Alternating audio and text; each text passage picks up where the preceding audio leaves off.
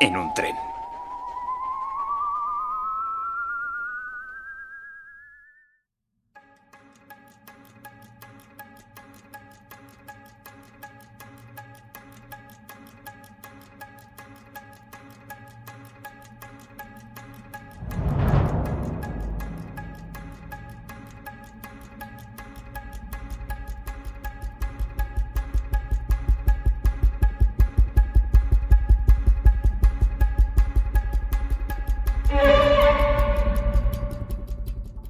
Bienvenidos, seres de bien, héroes entre los oyentes, a un nuevo programa de Marcianos en un tren.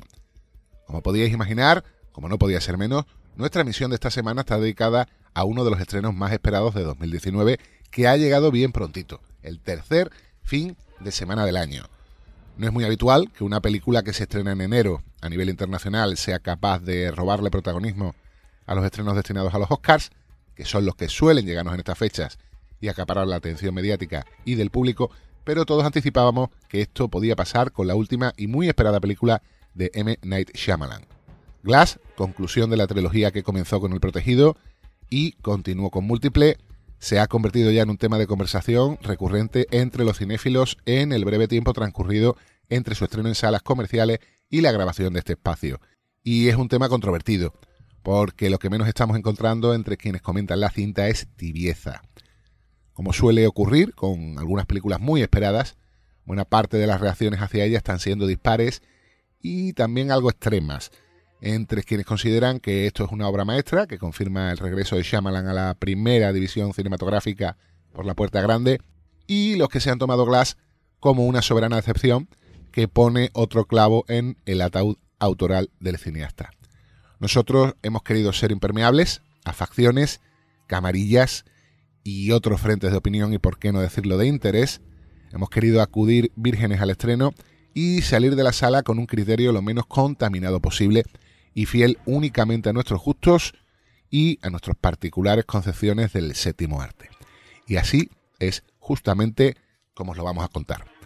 Soy José Ceballos y para este embolado he decidido convocar a dos colaboradores con personalidades dispares y ambos marcados por anteriores intervenciones en Marcianos en un tren. Para empezar, un viejo amigo de Marcianos, el hombre detrás de ese gran misterio que fue el oyente o manita y que se cubrió de gloria haciendo de hater, eso sí, con soberano arte y desparpajo, en una de nuestras últimas ediciones. Edu Senks. Edu, tú me adelantabas que no has salido tan convencido de la proyección, ¿no? Bueno, la verdad es que con el paso del tiempo y de las películas, eh, M. Night ya no engaña a nadie. Ya sabes a lo que vas. Entonces, bueno, pues tú vas, ves la película y dices, va, vale, aquí está la M. Night Shyamalan nada y, y ya está. Y sales contento porque sabes, sabes a lo que vas. Quizá tenía algo de razón Sebi cuando nos comentaba en el programa de Silver Lake que lo mejor con Shyamalan es no tener demasiada expectación, ¿no? Sí, desde luego.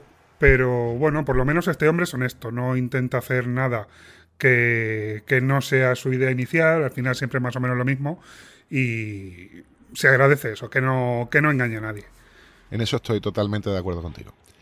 Y completando el trío, alguien con reconocida vocación de Lover, nuestro coordinador del área de cómics, Agustín Amador, que ya me comentaba ayer tarde por teléfono que había salido encantado de la proyección.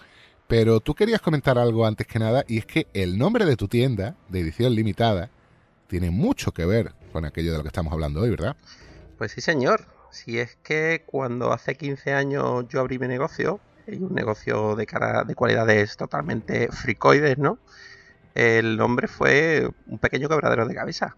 Entonces queríamos un nombre que resonara a las cosas eh, más frikis, a, a pues, al mundo Marvel o al mundo DC, pero que tuviera también una resonancia para gente que no conociera ese mundo tan friki estuviera más en el, espectro neutro y se bajaron muchas cosas.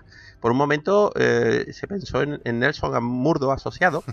En aquel entonces yo tenía un compañero que, iba a abrir o que iba a ser una parte importante del negocio. Y, y, finalmente pues se quedó edición limitada. Y se quedó edición limitada porque soy un amante incondicional de Michael Knight Shyamalan y soy un amante incondicional del protegido, de Unbreakable, que ya me ganó allá por el 2000 y que en el 2003 había visto ya multitud de veces. Entonces, pues cogí Limited Edition, edición limitada en español, porque me encantó el personaje de, Mr. Glass, me encantó eh, ese tratamiento, esa intervención que hace eh, en esa primera cinta de la trilogía, cuando un pijo intenta comprarle eh, pues una obra de arte para su crío de cuatro años y, y, además, edición limitada, pues tiene ya una resonancia para, todos aquellos que no tienen por qué ser friki ni conocer la obra de Chamalaya, ¿no? Es el hecho de que queda poco, de que queda sola esa copia y de que, bueno, tiene diferentes significados. Pero para mí el más importante y oculto, porque no todo el mundo se daba cuenta de ese paralelismo, era que eh, era un homenaje, mi homenaje a, a Shyamalan. Bueno, me ha gustado la coña de Michael Knight Shyamalan, por favor no la toméis en serio, no la pongáis en nuestros comentarios de iVoox, porque es obvio que Agustín iba de coña. En fin, antes que nada, comentaros que no haremos spoilers de Glass hasta la parte final del programa, que será el debate propiamente dicho. Así que, como tantas otras veces, podéis subiros al tren y bajaros una estación antes de que empiecen las revelaciones inoportunas. Hasta entonces, vamos a hacer un repaso de lo que han sido las primeras entregas de esta trilogía y cómo ha ido evolucionando la carrera de su director. Un poco de música y arrancamos. Este podcast usa música sujeta a derechos de autor en virtud del acuerdo entre iBox y la SGAE.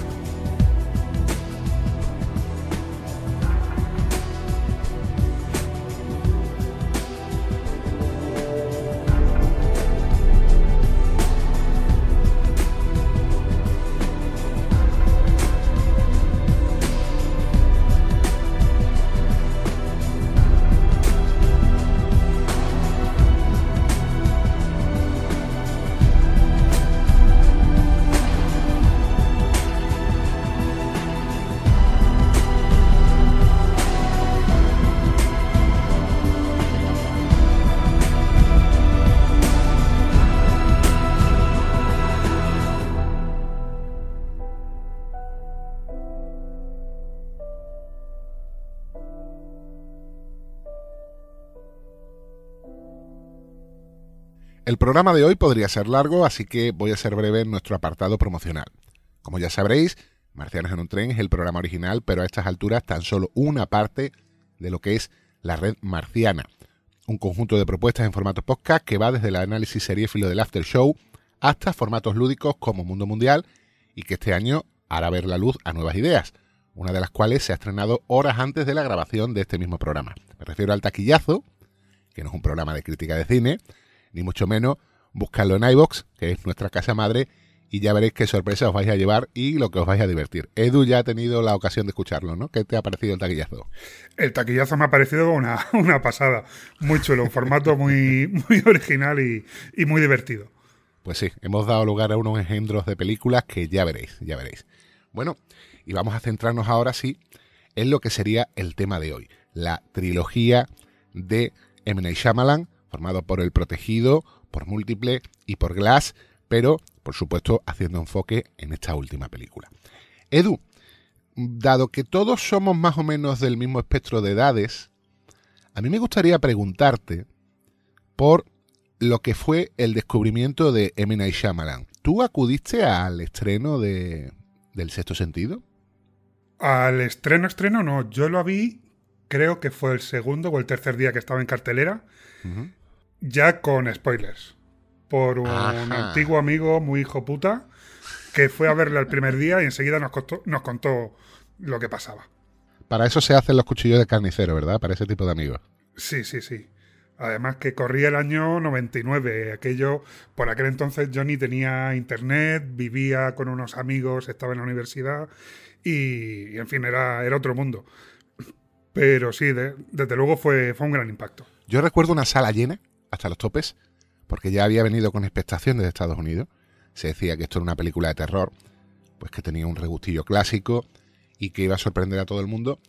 Y lo que sí recuerdo perfectamente es ir al estreno del Protegido, tener por primera vez en mucho tiempo que patearme tres cines distintos y en ninguno de los tres había entradas y al final tener que esperar al viernes siguiente después del estreno.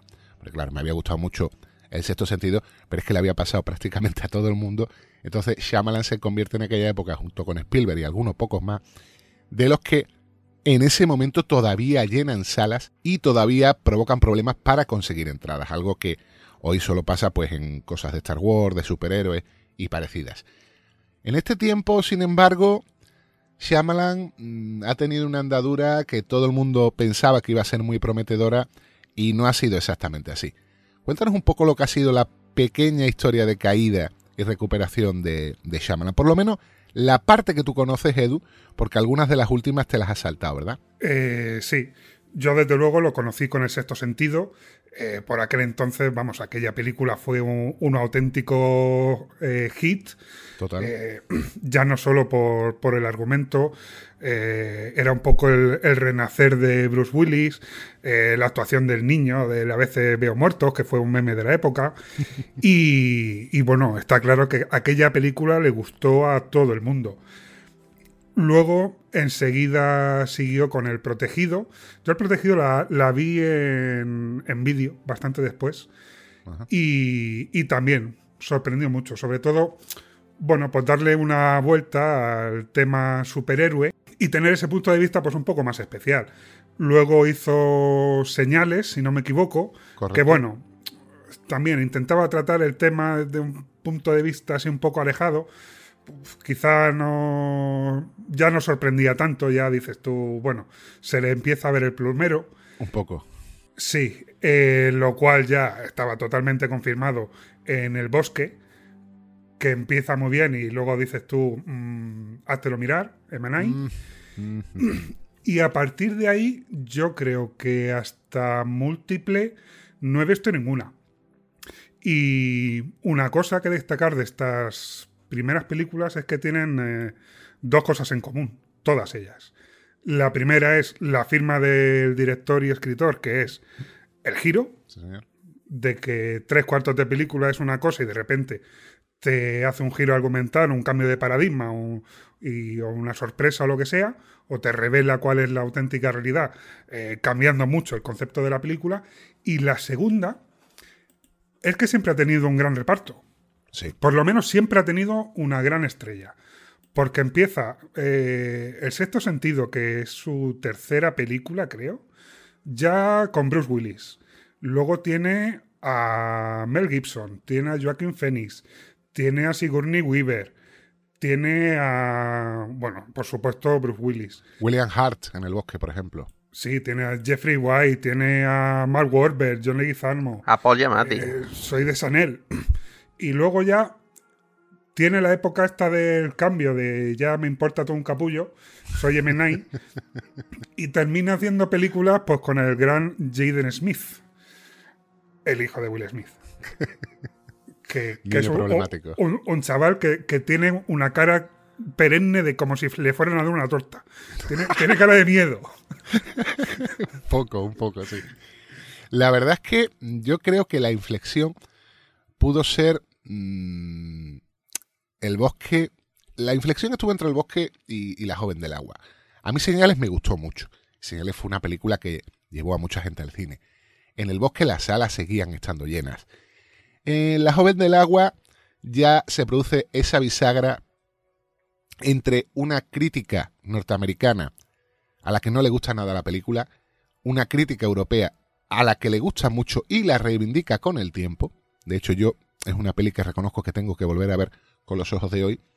Pero ya con el incidente, aquello hace aguas, ¿no? Yo aquí te, voy a tomar, te voy a tomar la vez y voy a intentar un poco explicar cosas que, yo he vivido, porque yo he defendido, digamos, el hacer de este director a capa y marea en los últimos 20 años. Y, y, es porque se ha vendido muchas veces su producto mal. Y yo creo que aquí coincidiréis conmigo en que, por ejemplo, El Bosque fue una película que cuando tú veis el tráiler, y hoy en día podéis seguir viendo el tráiler en YouTube, te la vendían como una cinta de terror. Y La joven del agua pasaba exactamente lo mismo. Sin embargo, ninguna de las dos cintas realmente son de terror, aunque sí usa el terror en momentos, igual que usaba el terror eh, en momentos en señales. Pero mm, el terror per se no es el leitmotiv de ninguna de las tres cintas. Son otros temas donde toca eh, diferentes géneros Shyamalan para ocultar muchas veces su giro, eso eh, evidentemente te lo, te lo, reconozco, Edu, que es su, su, marca de fábrica y que de alguna manera pues no, no quiere romper con ello y que a veces a lo mejor puede pesar. Pero es que el bosque, si, si, se analiza la película y si se ve por segunda vez, está hablando de una fábula acerca de la sociedad y de algo mucho más complejo. Pero claro, si tú vendes eso a un público que no es al que va orientado y la sala se te llena de chavales jóvenes que lo que querían ver la típica eh, Screen 3 eh, o Screen 4 y te lo llevas al bosque y después le dices que es que la película va de una gente que no quiere vivir en sociedad y se ha ido lejos y engaña a sus niños, pues claro, se cae, se cae la cinta, se cae la película y con la joven del agua pasa lo mismo. Y yo sí tengo más o menos una explicación para ese devenir o ese eh, derrotero que coge Chamalan. Y es que él, pues, llega un momento en su vida que es padre, tiene hijos, y La joven del agua es un cuento que él escribe para sus niños. Sí. Y un, cuento que publica, un cuento que lo puedes encontrar y está publicado también en España, ¿vale? Con bastantes diferencias con respecto a la película, porque primero estaba pensado como un cuento que, acabó mm, publicándose, que por H por B pues llega, llega a diferentes sitios, gusta a diferentes personas y se plantea llevarlo, llevarlo a la gran pantalla. ¿Qué pasa? Que es una historia, es una fábula para niños que cuando la lleva a la gran pantalla para venderla un poco más, pues la rodea un poco de terror y vuelve otra vez más a ponerse en marcha la industria de, la publicidad y vende la cinta como no es. La vende otra vez como una película de, terror. ¿Qué pasa? Pues ya pues empieza una diatriba Mm, rara para el director, donde empieza a, perder empuje, como bien dices. Y el incidente, pues también es una película mm, que, se, que, se oculta con cierta violencia, pero que te trata de un tema como puede ser la, el verde, es decir, la naturaleza y una reivindicación de la naturaleza. Entonces, eh, en esa etapa yo creo que el problema es que se venden sus películas como lo que no son y hay unas reflexiones que quizás él pues acerca a unos géneros que no hubieran sido los adecuados para hacer el alegato que él quería. Fuera parte, ¿qué pasa? Que se estrella con dos productos que realmente mm, no son suyos, no son escritos por él, sino que son adaptados o son encargos, como puede ser Airbender, que, a la cual yo no voy a defender en absoluto, porque me parece su película más infame, y posteriormente Asterer, que es un encargo, porque Asterer viene de un relato, no me acuerdo yo que era una estación de relato, creo que de Matheson, que realmente, pues, o, no, no, no, era un hecho, era un hecho histórico, una noticia de, de la supervivencia de un, de un hijo y de, no sé si de un americano o de un canadiense que había sido atacado por un oso. O sea que, que todo eso se, se, se, combina en una cinta de ciencia ficción que coge una historia verídica que estaba en boga en ese momento en Estados Unidos y se hace otra cosa por encargo de Will Smith para el lucimiento de su hijo, que era lo que en ese momento Will Smith quería, tanto con Asterer como con Karate Kid. Y bueno, Chamalan se ve por medio por medio y simplemente no sale bien parado. A mí me extrañaba lo de Matheson porque yo he leído la, sí, sí, era un los error, relatos completos de Matheson y no me sonaba. Pero de todas maneras. perdón, perdón, un solo apunte. La IMDB da como escritor a Samalan tanto de Airbender como de Afterlife. Sí, sí, pero son adaptaciones, no son guiones originales suyos, es lo que te comento, Edu, que es que ya ah, no son productos suyos de su cabeza, son eh, encargos de terceros. son, encargos, vale, son encargos para que se haga, para que se haga otra cosa. Claro, él intenta darle una marca a algo que no, porque Airbender, eh, antes de eso había sido una serie de animación y antes de eso es una, una serie de novelas de fantasía juvenil juvenil infantil. Entonces, claro, eh, mm, llevar todo eso. ¿Y por qué él se metió ahí? Él se metió ahí simplemente porque era padre y le interesaba en ese momento hacer productos que contentaran a sus hijos, que es algo muy natural y que yo, pues, ahora mismo soy mucho más consciente al tener un niño de, según qué lecturas en según qué películas. Entonces, pues en ese momento él tomó ese desvío para contentar ese, esa paternidad incipiente y yo creo que ahora mismo con múltiples y con lo que hoy no tenemos entre manos ya ha dejado atrás. Es decir, sus hijos ya serán mayores y él ya está volviendo a temas que a él le interesaban de antes de ser padre y por eso lo tenemos de vuelta. Esa es mi reflexión, que no deja de ser una hipótesis mía, claro. De todas formas, a lo que yo me quiero referir es a que El bosque es una película y La joven del agua son dos películas que merecen ser revisitadas. Sí, sí. Ahora bien, el incidente, para nada. Es decir, el incidente es un patinazo, lo mires por donde lo mires. El incidente no he llegado a verla. El bosque sí la vi. Me acuerdo muy bien lo que decía antes Agut de que se vendió como una película de terror que para nada lo era. Y yo ya sabía, porque la vi también eh, de videoclub, ya sabía que, que, sucedía eso, ya sabía que no era una película de terror, aunque se había vendido así. Y, y sin ese prejuicio, la vi y sí me pareció una película, vamos, no un peliculón, pero sí una película bastante interesante. Yo sí quería hacerlo, haceros ver a ustedes y a nuestros oyentes que si, si tiene un defecto, si se puede decir defecto, el, el cine de Shyamalan, es que está hecho para verse dos veces. Uh o sea, Shyamalan hace sus películas y las construye pretendiendo que con ese giro final tú vuelvas a ver la cinta. Y cuando tú ves la cinta sabiendo realmente de qué iba, te das cuenta en la mayoría de ocasiones que estaba todo ahí. Simplemente eh, él te lo ha ocultado porque sí es un increíble cinematógrafo y sabe colocar la cámara y sabe llamar tu atención hasta ciertas cosas y después normalmente en segundo plano hay otras lecturas que cuando tú ya sabes el final de la cinta y te acercas a la cinta de nuevo, eh, ves, ves y te das cuenta de que realmente no te ha engañado. El problema es que muchas veces la gente, cuando te da el giro, se siente defraudada porque estamos acostumbrados a que a averiguar el final de las cosas. Y hay gente que se toma bien, que la sorprendan, y otra gente que no se lo toma bien, que se sienten engañados. Y muchas de estas personas pues no vuelven a hacer el intento de ver una cinta, lo cual yo comprendo. Pero que si te fijas de nuevo en las películas, yo creo que te, te, te recompensa dándote las, las herramientas para decir, mira, no te he engañado, realmente te lo conté, pero no te percataste de ello. Yo aquí te tengo que decir una cosa, y no sé si Edu estará de acuerdo conmigo o no. Yo estoy de acuerdo contigo en eso, pero con la excepción del sexto sentido. Es decir, para mí el protegido, señales, el bosque, la joven del agua, ganan con el revisionado, pero no así el sexto sentido. El sexto sentido es una película para verla y disfrutarla la primera vez. La segunda vez, no solo conoces el giro, sino que detectas ciertas trampas. Cosa bueno, que no pasa con las posteriores. Puede ser porque ahí todavía está verde y no es tan sutil como posteriormente lo es y como yo creo que es lo más sutil del mundo de la cinta que por la que hoy seguramente llegaremos a discutir en el segundo bloque. ¿Qué opinas tú de esto, Edu? Fíjate, José, yo opino justo lo contrario. O por lo menos mi experiencia ha sido justo la contraria. En el sexto sentido, el impacto que tiene el giro es tan grande que luego, si la vuelves a ver, con la inocencia de aquellos años y tal, disfrutas un poco más. Ah, mira, tal, ha hecho esto, ha hecho lo otro. Vale que, que sí, en algunas cosas es tramposo. Claro. Pero por lo menos yo en esa película sí eh, me animé a verlo una segunda vez. Sin embargo, con el paso de las películas, como ya sabes que ese giro existe, y al final, vale que sorprende, pero llega un momento que dice, bueno, va, vale, pues este, claro. este es el giro ya pierde el interés. O sea, no. Pero que ya no, no me incita a verlo una segunda vez porque me da igual, ¿sabes? Aparte, el primer visionado es, es inconmensurable. De todas formas, ya el sexto sentido nos deja una de las que va a ser la gran característica de Shyamalan en lo que se refiere a modelo de producción.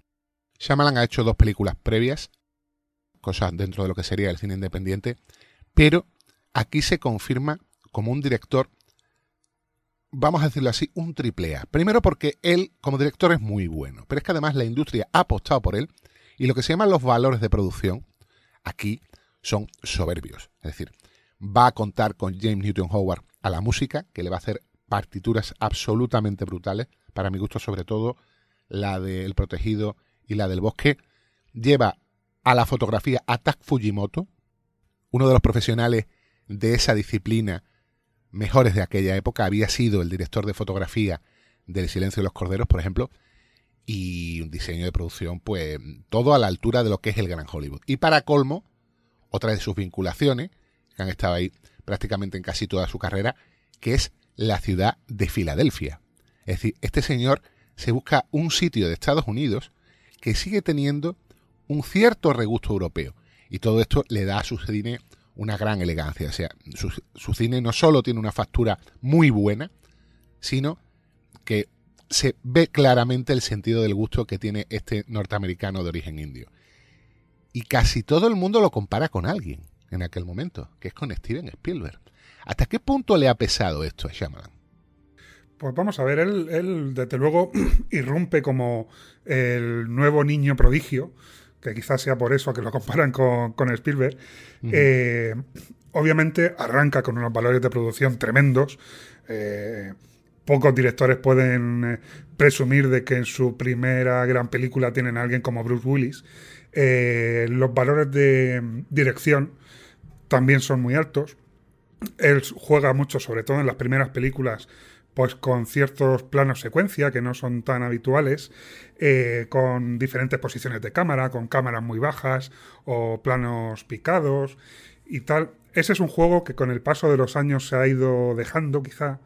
Eh, no sé, esta inflexión parece que también le ha influido en, en eso. Muchas veces puede ocurrir eso, Edu, porque un director en su primera película, digamos que quiere impresionar, quiere llamar la atención, quiere soltar todo el arsenal de, de elementos de trucos que tiene en la manga y ya después se acaba evolucionando a- un poco hacia, hacia cierta sencillez solvente.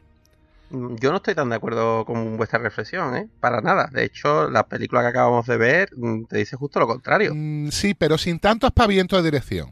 Sin tanto aspaviento de dirección, que era lo que se veía un poquito en las primeras películas. Pero yo lo que sí considero que si este director está muy por encima de otros muchos de los grandes de- de- del pasado siglo y de este, es que mm, tiene una increíble sensibilidad acerca de dónde tiene que ir la cámara. Y dónde tiene que ir la Mm. cámara para que la propia cámara no solo te esté situando a ti en un punto de vista muy incómodo, que te está haciendo sentir ya ese desenfoque, ciertas, eh, ciertos paralelismos para con el protagonista, ¿vale? Eh, eso está en el protegido, eso está en múltiple y eso está en Glass. O sea, Sí. la cámara en Glass para nada son planos del cine eh, comercial habitual, ni muchísimo menos. Ni hay tampoco eh, unos planos secuencias tan grandes mm, de gustarse como puede tenernos Cuarón acostumbrado. ¿Qué va? Hay planos mm, narrativos siempre que te están indicando aquello que quieres, pero en sitios muy incómodos donde nosotros como espectador ya estamos incómodos. Pero Agustín, aquí es donde tengo que decir una cosa que hemos comentado más de una vez en Marcianos, que para mí es una seña de identidad de lo que es el cine, de lo que es un buen director. Y esto te pasa tanto a nivel de director como a nivel de espectador. Hay gente que sigue pensando que la labor del director es, y muchos directores en- sí mismos, es poner la cámara. Y la verdadera función del director es la puesta en escena. Y aquí sí te digo que Shyamalan, quitando, o a lo mejor no estaba yo tan pendiente en esas pelis de en medio, que nos parecieron más bien chorras o que no merecían tanta nuestra atención, sí ha estado siempre a la altura. Shyamalan respira cine y tú te das cuenta de que no es únicamente una labor que podría hacer el director de fotografía, que él podría dejarle al director de fotografía. No, no, no. Es que él sabe perfectamente cómo tomarle el pulso a la puesta en escena de una película. Y en Glass eso se ve claramente. Pero bueno, no quiero detenerme tanto en cuestiones técnicas porque se nos ha olvidado comentar una peli que mm, a algunos les gustó. Algunos dijeron que podía ser una vuelta a un Shyamalan más interesante. A mí me dejó casi frío que fue la visita. ¿Cómo te sentó a ti la visita, Agu? A mí la visita sí me gustó y yo sí creo que es la vuelta, la vuelta de, de.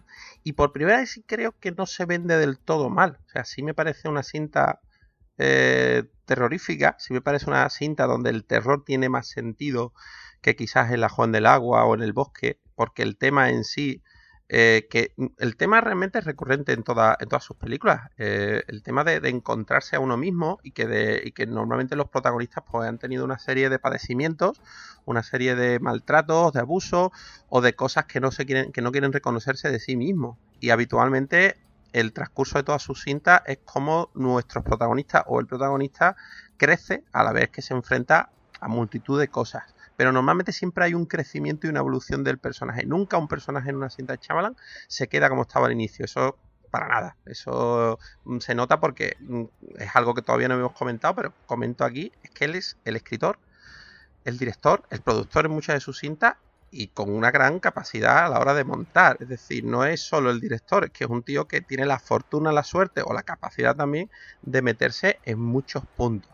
Y en la visita, ah, para mí, eh, todavía tiene ese punto de, paternalismo que se nota en la cinta, porque los protagonistas son dos niños que van a visitar a sus abuelos y que hay problemas paternales eh, a muchos niveles. Pero yo creo que sí llega a dar miedo la cinta en, determinados momentos.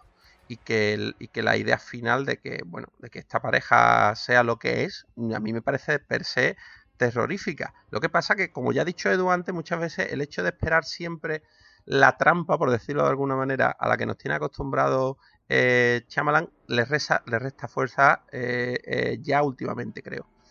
También hay que decir que la visita es, si no me equivoco, la primera película que hace con Jason Blum, ¿no? Con lo que se conoce como Blumhouse, una productora que en los últimos años se está caracterizando por hacer mucho cine de terror, pero también por hacer cosas más o menos interesantes. Ahí está la película Déjame salir de Jordan Peele, para dar una, muestra de ello y eh, pues la próxima que está preparando, la de los Doppelganger, que podría ser bastante interesante.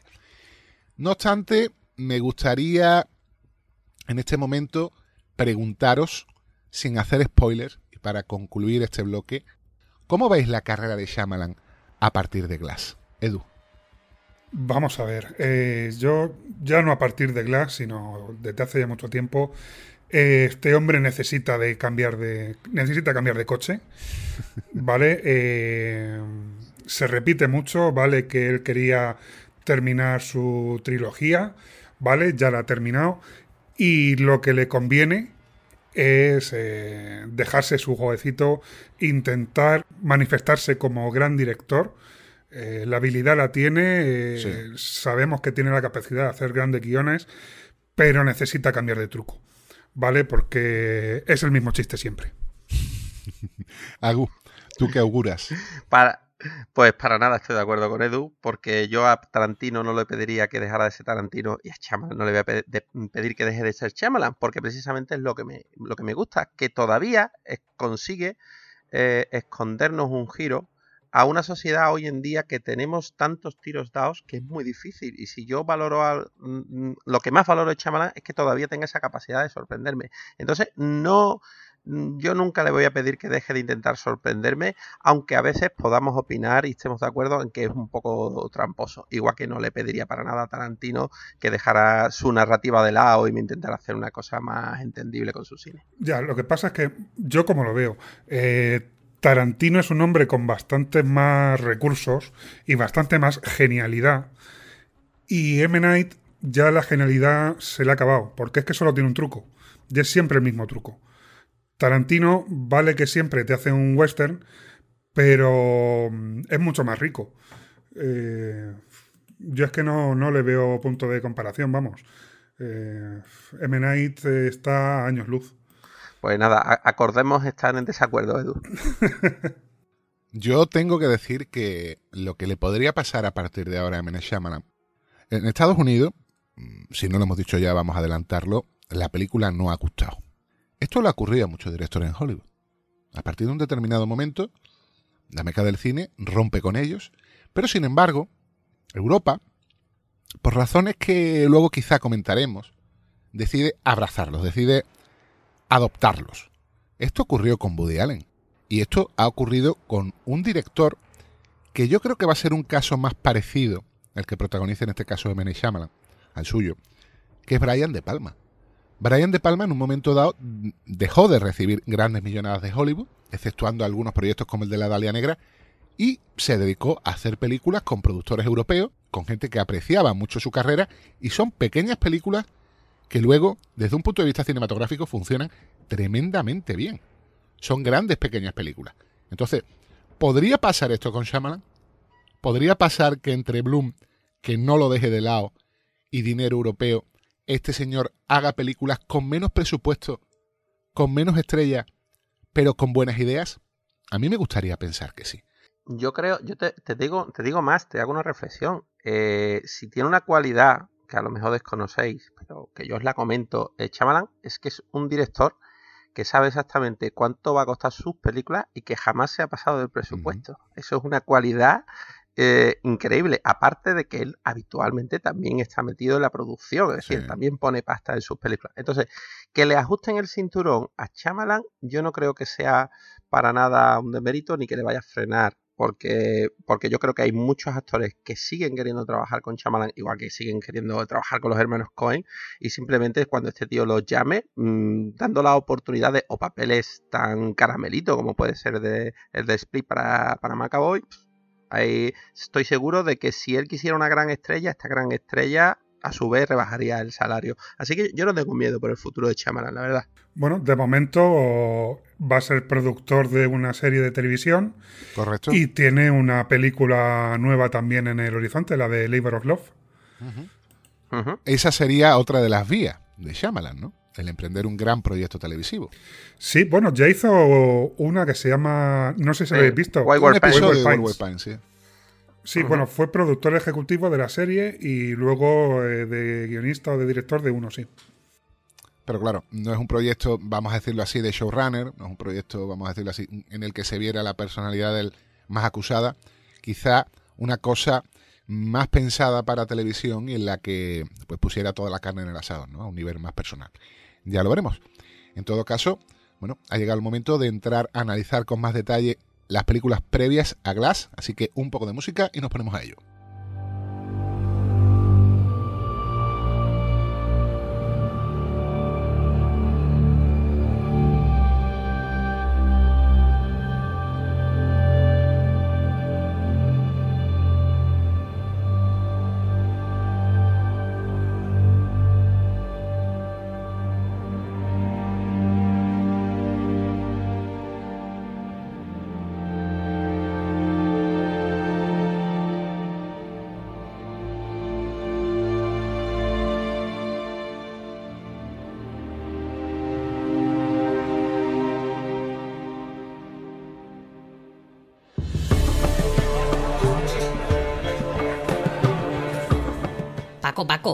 Entrar un tío con el pelo blanco. O es el brujo o es mi abuela acaba de levantar. Calla, déjame hablar a mí. Señor, señor, señor con pelo de vieja y porte misterioso. Te calle, coño. Aquí, señor, siéntese aquí. Soy Geralt de Rivia. Ustedes deben ser Paco. Y Federico, para servir a Dios y a usted. Y al rey, y al condestable, y al burgomaestre, y al comodor. ¿Te quiere callar? Mire, que no hemos llamado porque hay un monstruo que está acechando la aldea y tenemos miedo. Concretamente yo me he cagado. Dos veces. ¿Le pido una cervecita? Una Krieg de Rivia. Marchando. ¿Quiere papá? ¿Papá? ¿Eso qué? No le eche usted cuenta. A ver, le explico. Al monstruo lo han visto merodear por los alrededores de la aldea, de noche. Agacha la cabeza, huele el suelo, como si estuviera buscando una víctima. Y hace un ruido eh, como muy desagradable. Por las noches se encuentran criaturas extrañas, pero muchas son inofensivas. ¿Está atacado a alguien? Hombre, atacar lo que se dice atacar. ¿Quién la ha visto? Federico, aquí presente. ¿Le hizo algo? Me miró mal. ¿Y cómo era? Tenía cuerno y hacía un ruido horripilante. Me dijo, ¡Bleh! Y yo le dije, ¿a dónde quiere que vaya, desgraciado? Y me puso mala cara, se me iba ya encima. Y seguidamente se me salió el cardillo, por partida doble. Husmea la hierba, tiene cuernos, dice, ve, como de alta, así más o menos. Mismamente. Caballero, lo que usted ha visto es una cabra. Y yo acabo de cancelar un contrato por un gallotriz a las afueras de Oxenford por venir aquí. Con su venia me retiro. No sin antes cagarme en sus putos muertos. Federico, eres más tonto que escupir para arriba. Voy a morir. Abrázame, Paco.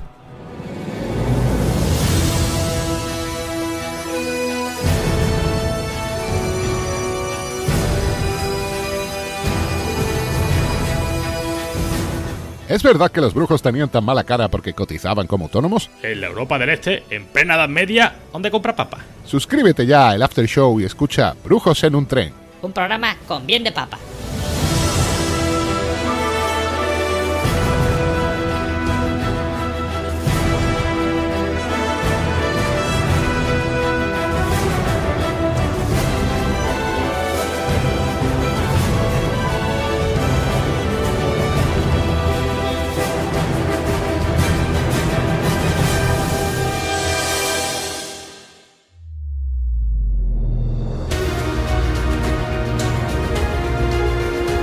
Dragones, vaqueros, dioses, vigilantes, brujos. Todo esto y mucho más en el After Show, el canal de la red marciana donde encontrarás los análisis de tus series preferidas. Episodio a episodio. Suscríbete a la red marciana y escucha todo lo que tenemos que decir.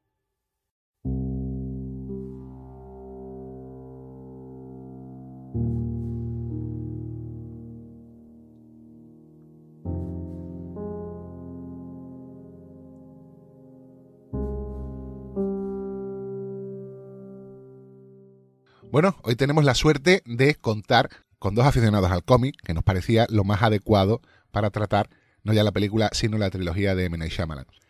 Agustín, de hecho, quien tiene una tienda de cómics, tiene mucho que decir al respecto, mm, no ya por lo que sería la industria en sí, sino por lo que hay detrás del género, detrás de esta disciplina y cómo encaja con lo que fue la primera película de la trilogía que fue El Protegido. ¿No es así, Agustín? Pues sí, y primero quiero destacar algo que tiene que ver ya con el discurso que venía trayendo, que es que El Protegido nos la volvieron a vender como lo que no era, no sé vuestra sensación, pero la sensación cuando yo vi el tráiler era las, típicas películas estas donde un ángel bajaba a la tierra o una persona era tocada por, Dios y se salvaba de una serie de, desastres. Y es que tal como estaba montado ese tráiler, pues bueno, parecía que este señor lo había salvado un poder superior de ese desastre del, del tren del Israel 117, si no recuerdo mal, porque así creo que es como la llama Chamalan esta trilogía, ¿no? por, porque esa, ese desastre es la que tiene un desencadenante que lo une todo, pues eh, a mí es la sensación que me daba. Entonces, cuando yo me siento en la sala a ver el estreno, que yo sí tuve la fortuna de pillar para, para el estreno del protegido entrada y tal, eh, y empieza la narración, y permíteme aquí, con las siguientes palabras en blanco sobre fondo negro, que es cada TVO tiene una media de 35 páginas y 124 ilustraciones. El precio de un único número oscila entre un dólar y 140.000. En Estados Unidos se venden 172.000 cómics al día, unos 62.780.000 al año. Un coleccionista de TVO posee una media de 3.312 números y pasaría aproximadamente un año de su vida leyéndolos. Yo, ahí ya me ganó. Pero no solo me, ganó, sino a mí me llevó a una profunda reflexión sobre quién era yo en aquel momento porque mi yo de aquel momento tenía más de 20.000 20 números. y digo yo, me cago la hostia, ¿qué, tal por encima de la media estoy, coño? O sea, me hizo, me hizo replantearme esta entrada de películas cosas sobre mi ser y sobre quién era yo en aquel momento y dónde me estaba metiendo, ¿sabes? O sea, que de alguna manera, quizás en la tienda que posteriormente abrí, algo de culpa tenía chamada en ese momento. Dijiste, tengo muchos cómics, tengo que empezar a vender. sí, sí, no me acerco a la media, no me acerco a la media. Pero claro, eh, ¿qué, pasa aquí? ¿Qué pasa con esta película? Eh, ¿Qué podemos ver mm, si alguno se acerca, por ejemplo, a los extras del protegido? Que es que Chamalan quiere eh, le gusta el cómic, le gusta el género superheroico en concreto, que es de todo lo que va esta trilogía, y se quiere acercar a él. Pero se quiere acercar a él como siempre se acerca desde un punto de vista lo más realista posible. Y esto es a mí lo que más me gana. ¿Vale? Y no solo eso, sino que él dice, normalmente una película de origen pues tiene pues su presentación del personaje, su nudo y su desenlace final con el villano. Y él llega a un momento, en este comienzo de proyecto, que no le interesa las dos, los dos tercios habituales, el segundo y el tercero, en cuanto a la construcción de un guion al uso él dice que es que lo que más le gusta, lo que más quiere hacer y lo que más le motiva en ese momento es hacer la presentación. Y realmente en eso se convierte eh, un breakable. El protegido se convierte en un gran primer acto. Que de alguna manera tiene un final tiene otros, otros eh, dejes, porque el tío es un guionista eh, increíble y sabe perfectamente cuáles son los, los, elementos que tiene que tener un guion y como lo sabe perfectamente es capaz de deconstruirlo y hacer lo que le da la gana respetando de alguna manera eh, ese sentimiento de que la, la, película al final pues parezca que tenga esos tres actos cuando realmente lo analizas y es solo uno. No sé qué pensáis al respecto. Os voy a hacer una pregunta aquí precisamente. No sé si recordáis las reacciones que tuvieron gente de vuestro entorno al protegido. Yo salgo del cine y digo, este cabrón lo ha abordado. En la segunda película que es donde mucha gente falla, ha hecho su obra maestra. Sin embargo, hay mucha gente en la calle que ha acudido al cine en tropel a ver Unbreakable que dice que la película no le gustado porque le resulta lenta y aburrida. Al día de hoy hay gente que sigue diciendo eso y probablemente tenga que ver con lo que tú acabas de comentar, con ese gran primer acto. Claro, porque es que realmente eh, tiene una narración muy lenta todo, todo el rato. No es como, por ejemplo, Split, que ahora pasaremos a analizar un poquito más, eh, tiene un ritmo de thriller con un tempo mucho más alto y mucho y con mucho más eh, cambios de escena. Sin embargo, aquí tiene un aire contemplativo que de alguna manera lo que intenta pues es eh, hacerte sentir cómo se siente David Dunn en ese momento Y, y creo que es una película con cierto aire poético, donde tú quieres, Sí. eh, si quieres, si puedes, sintonizas, y si no, no. O sea, evidentemente yo no voy a defender que esta película sea para todo el público, porque yo creo que no lo es. Y entonces, pero para mí, por ejemplo, es, es para mí mi mejor película de superhéroes porque me da eso, el que Sí. sea creíble, el que sea creíble, que lo valoro mucho. Edu, en base a lo que acabo de decir, ¿cuál fue tu reacción cuando la viste? Yo la verdad es que la vi hace mucho tiempo y, ya casi que no me acuerdo. Sí que me pareció que la, la construcción de la tensión eh, quizás se pasaba un poco. Es como dice Agus, que era, es un- una gran construcción. La verdad es que uno cuando oye hablar de superhéroes, pues se imagina a Batman, a Superman, a Spider-Man, con su gran villano y sus peleas y sus cosas. Evidentemente esto no es eso. Eh, la otra gran referencia del superhéroe que no es eso, obviamente es Watchmen, tampoco es el protegido, nada que ver con Watchmen. Entonces, bueno, la verdad es que te pillan fuera de juego, porque realmente es una película de superhéroes. Pues el tío al final resulta ser uno, pero tú no has visto una peli de superhéroes, porque no hay actos superheroicos. El tío podía ser un superhéroe, podía ser un, repartidor de correo. Eso al final da un poco igual. Es eh, eh, quizá ese McGuffin que necesita él para exponer su idea de que tienes un nacimiento de Superman por un lado y a un Charles Xavier del funk por el otro. Pero bueno, la verdad es que a mí yo no la vería como una película de superhéroes, sino como un, un drama de descubrimiento con un giro y, y poco más. A partir de ahí, que se puede disfrutar el viaje. Sí, sí se puede disfrutar, desde luego. Sí, desde luego que sí. Haciendo, haciendo eco para que la gente pueda analizar y si, si vuelve a ver el protegido o múltiple antes de enfrentarse a Grag, cosa que yo recomiendo, cosa Sí. que yo hice ese ejercicio el fin de semana pasado, va a tener fresca. Eh, es cierto que, que encaja bastante bien, en que cada película por separado realmente es como una oda a uno de estos tres actos que he dicho. Porque fíjate tú que el, el clímax eh, final o el preclímax final del protegido es cuando él, eh, bueno, pues sigue a este hombre vestido de naranja eh, hasta la casa donde ha abusado de esta familia y lo salva. Eso, si lo, si lo trasladas a una película de Spider-Man, sería cuando Spider-Man se pone el traje por primera vez y, y atrapa el primer caco en la calle. Pues sí. Sí, Y punto. O sea, eso, eso sería así. Pero, pero lo que sí también quiero resaltar, por ejemplo, es los colores. Que os fijéis mucho en los colores porque eh, Shyamalan ya lo, hizo- ya lo haría en su primera gran película, que fue El Sexto Sentido. Le da mucha importancia a qué significan los colores en su película y normalmente tienen una segunda lectura. Y es que eh, desde el primer momento, cuando sobrevive David Dunn, él tiene una camisa verde y el verde Sí. se transforma en el color eh, de este traje, en su uniforme superheroico, si lo trasladamos al cómic. Al igual que, que seguramente ustedes sabéis decirme cuál es el de Glass, El violeta. el, el morado. Eh, morado, violeta, tono, tono, esos tonos púrpuras, ¿no? Y al igual que la bestia o la horda, su color es el amarillo. ¿no?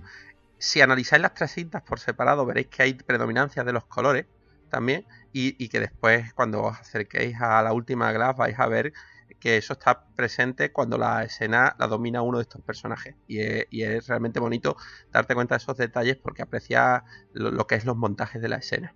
Pero yo tengo una pregunta para ustedes dos. ¿Quién es el protagonista de Unbreakable? Hombre, en un principio parece que Bruce Willis al final da la impresión de que es el señor Cristal. Don Cristal. Claro. ¿Y tú, ¿Y tú Edu, qué opinas? Eh, sí, yo diría lo mismo. Claro, es que, es que eh, yo aquí hay muchas reflexiones acerca de ahora que se ha cerrado la trilogía, acerca de que Unbreakable va de David Dunn, de Múltiple, va, va de, de la Horda, va de la Bestia, y de que Glass pues va a ir más orientado a Glass, como si realmente hubieran tenido un protagonismo eh, elevado estos tres en cada una de sus cintas. Pero yo me encuentro dividido porque evidentemente en Unbreakable te- tenemos el camino de descubrimiento de David Dunn y de sus capacidades, porque él mismo se autoniega, ¿no? Pero es que no es un protagonista al uso, porque la definición de protagonista es aquel que mueve la trama, aquel cuyas acciones hacen que la película avance. Y ese jamás es David Dunn. David Dunn nunca hace nada para Se que. Se, deja llevar y el único que hace que David Dunn se mueva a preguntarse cosas es cada vez que Don Cristal llega y le, y le da un, un detalle. Entonces, en la película, por ejemplo, El Protegido, os recuerdo que cuando eh, David Dunn va al memorial acerca de, de los caídos en el, en el accidente del, del Israel 117 del tren, es cuando llega al coche que hay una nota, que en la nota pone límite dicho y una nota dándole a entender eh, cierta- ciertos detalles. Y es cada vez que Don Cristal interacciona con David Dunn que David Dunn da el siguiente paso. Un paso que resulta doloroso, que resulta lento, porque claro, vemos claro, vamos viendo durante las cintas que él mismo se ha negado, que él mismo se mintió. Y es que a mí lo que, lo que me interesa mucho, que después lo vamos a ver más todavía en Split, es eh, el crecimiento del personaje, las complejidades de uno. Y para mí, hay mucha gente que me, preguntaba acerca de Protegido, gente que, me discute o que ve la película, incluso Samuel, Samuel Valderas, que en un principio iba a grabar con nosotros, pues también revió las dos cintas y me decía a mí, ¿cómo él no se acuerda de que no ha estado enfermo nunca? Me decía Samuel. Como un intento de, crítica hacia el guion de, de ¿no? Y yo le decía, es que es muy normal. Cuando tú te quieres negar a ti mismo, olvidarte aquellas ideas que no cuadran con la, con la esencia del yo que tiene. Y es que el análisis más interesante del protegido es que él se niega a sí mismo su esencia porque ama tanto a una persona, en ese caso su esposa, que era una relación que estaba rota al principio de la película, que él no, no eh, llega a ser lo que estaba destinado a ser. Y si es algo que mucha gente pasa por alto en el protegido, es un discurso recurrente que tienen Don Cristal y él. Y es, ¿tú cómo te sientes cuando te levantas por la mañana? Y parece una, una chorrada, pero es súper importante. No, no, es importantísimo. Claro, ¿cómo nos sentimos cada uno cuando nos levantamos por la mañana? Es decir, ¿tú estás a gusto con tu vida? ¿Tú estás haciendo lo que realmente estabas destinado a hacer o lo que realmente te hace feliz? Y David le respondía una y otra vez, le decía, no, tengo un sentimiento que, que el otro se adelantaba y se lo decía, sí, tienes un sentimiento como que no estás, no sabes dónde estás, como un sentimiento de melancolía, de algo de que no está bien, de que algo no encaja en el mundo. Y es hasta el final que David Dunn le dice, eh, se enfrenta ya en su estudio, en esa colección inmensa que tiene Glass, que tiene Don Cristal, que tiene Mr. Glass, le dice Mr. Glass, ¿cómo te has sentido al levantarte esta mañana? Y ya no lo había enseñado Chamalan. Chamalan nos lo enseña cuando, cuando él está desayunando, feliz. Por fin se dibuja una sonrisa entera en la cara de- del personaje de David que no se había dibujado en otra película, y le dice a su hijo, y le acerca al periódico y le dice, mira, mira lo que he hecho. Digo, por fin he hecho lo que estaba destinado a hacer. Y le dice Don Cristal, ¡eh! Pues ya está, vamos a darnos las manos, ¿no? Pero date cuenta de una cosa, y es que eso del sentido de la existencia tiene mucho que ver con la que se va a confirmar en el protegido como la gran temática de fondo de Shyamalan, que está en sus dos primeras películas, está en Prejudice with Anger y en Los primeros amigos, según me han contado, porque yo te tengo que confesar que no las he visto, y se ve muy claramente en Señales.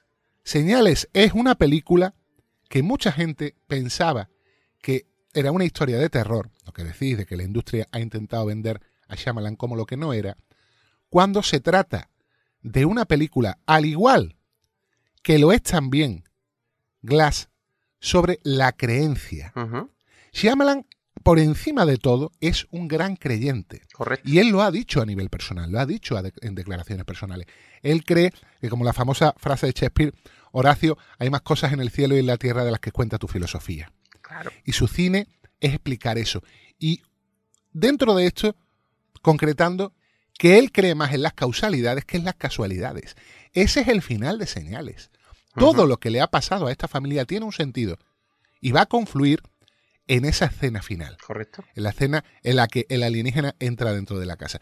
Esto va a ser muy importante cuando veamos también Glass. ¿eh? Sí, sí que lo es, sí que lo es. Y yo, yo lo que te quería hacer ver, cuando hablábamos antes de, de cómo se coloca la cámara, de eh, es que la cámara, aparte de que evidentemente él tiene un operador de cámara y, y- y tiene eh, un director de fotografía y tiene muchas otras cosas, él ya en su guion, por eso te decía yo y destacaba la faceta de que él no solo es director, es que es el guionista, es el ideador de la historia. Entonces él ya coloca la cámara cuando escribe su guion, aunque después haya eh, especialistas increíbles que lo ayuden Bueno, a esa formación final de la película. él se puede permitir hacer una cosa que la mayoría de los directores eh, critican mucho y que eh, William Goldman llamaba cámara mierda, Correcto. que es el, el meter sugerencias de cámara de trabajo de director en el guion. Exactamente. Pero es que impo- es importante porque si, si de algo de algo también habla en casi todas sus películas, es de cada, que cada persona tiene su punto de vista acerca de la realidad. Pero es que esto lo hace metafóricamente en toda, en toda esta trilogía. Cuando nos acercamos a las escenas donde el que se desarrolla es el personaje de Don Cristal, que realmente la película abre con su nacimiento, ¿vale? Es, es, lo vemos a través del reflejo en un cristal. A través de, de, de la escena donde este doctor llega y coge al bebé eh, el haya en los brazos y le pregunta a la madre, se ve en un reflejo de un cristal, no se ve directamente. Y muchas y, otras muchas escenas está Don Cristal boca abajo después de haberse caído por las escaleras o está eh, eh, siempre es una visión sesgada de la realidad. Es decir, Don Cristal ve la realidad a través de un reflejo o a través de una rotación de cámara. Es decir, él tiene una idea de la realidad que no es la nuestra, que es totalmente diferente, que después se demuestra, como nos cuenta al final de la cinta, que es un villano, o no, simplemente él, ha hecho actos deleznables, porque para él el fin justifica los medios y el fin para él era saber quién era él. No, te voy a decir lo que es el señor Cristal, y aquí quiero saber qué piensa Edu al respecto. Yo tengo la impresión de que el señor Cristal, más que otra cosa, es un demiurgo, lo cual hasta cierto punto lo emparenta con la figura del narrador, ¿no? Sí. Puf, yo, parafraseando al gran Miguel, Miguel Reyán, solo tengo que decir que creo que me voy a sacar la chorra. Con esto quiere decir, vamos a ver, sí, vale, grandes mensajes, eh, conceptos más grandes que la vida y tal. Vamos a ver, no, no sé, yo eh, a mí el cine me tiene que entretener y todos esos mensajes y tal lo dejo para otro tipo de medios o para otro tipo de película, quizá. A partir de ahí, el papel de Glass como de Miurgo, bueno, quizá no tanto como de Miurgo, sino como puede ser por, por el, eh, el gran bagaje de los cómics eh, pijameros que tiene Menait, pues que haya querido hacer un Sal Xavier. Eh, ah, Sal Xavier se dedica a criar a los mutantes y, Glass es ese papel. Eh, al final, bueno, con otro concepto de que tienen que descubrir sus poderes y o, eh, vencer su, su negativa a, creerse lo que son, pero es un poco ese papel de mentor. Sí. Bueno, yo, yo antes, antes de pasar a la siguiente cinta, si era una idea que, os quería también destacar, que creo que es perenne eh, en esta primera película, y es que él dice, y lo dice a través del personaje, lo verbaliza en la cinta, que, los cómics son eh, la evolución narrativa lógica de una herencia milenaria acerca del crecimiento y la evolución del ser humano. Lo hemos hablado muchas veces, Agustín, es la mítica moderna. Claro. Exactamente, y eso, eso eh, es lo que nos contó ya en El héroe de las mil caras eh, Joseph Conrad era, me he olvidado.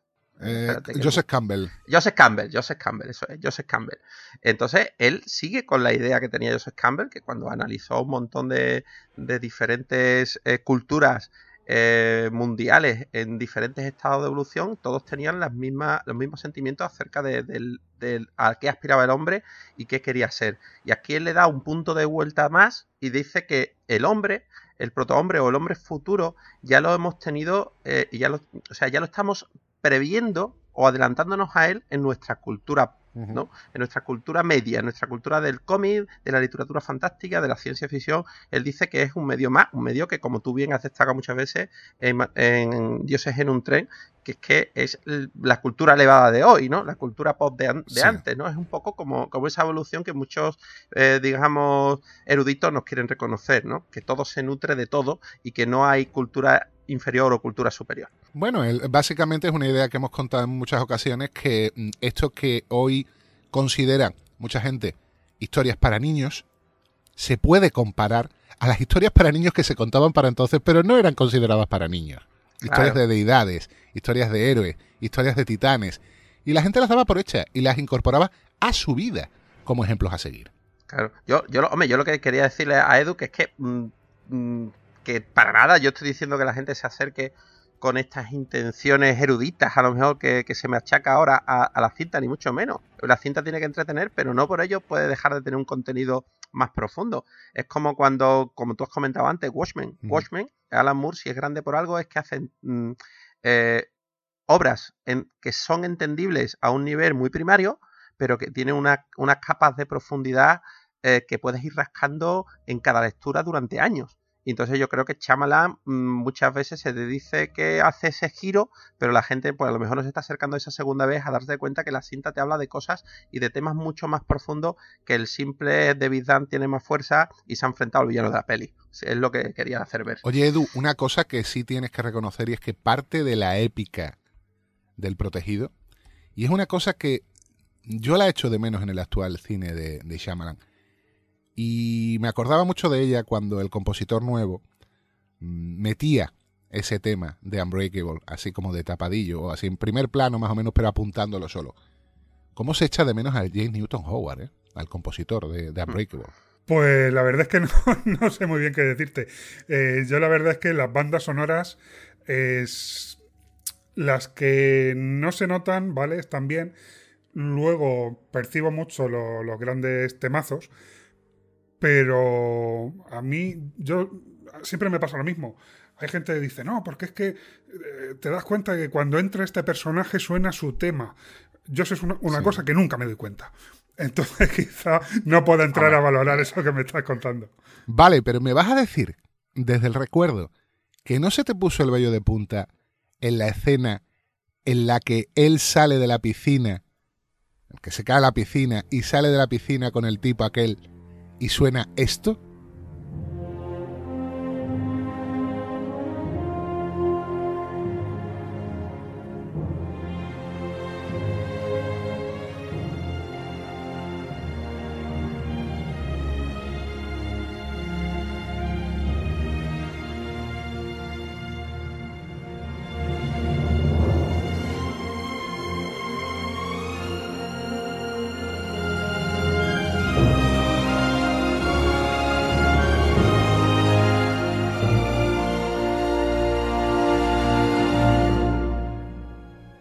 ¿De verdad no recuerdas aquello?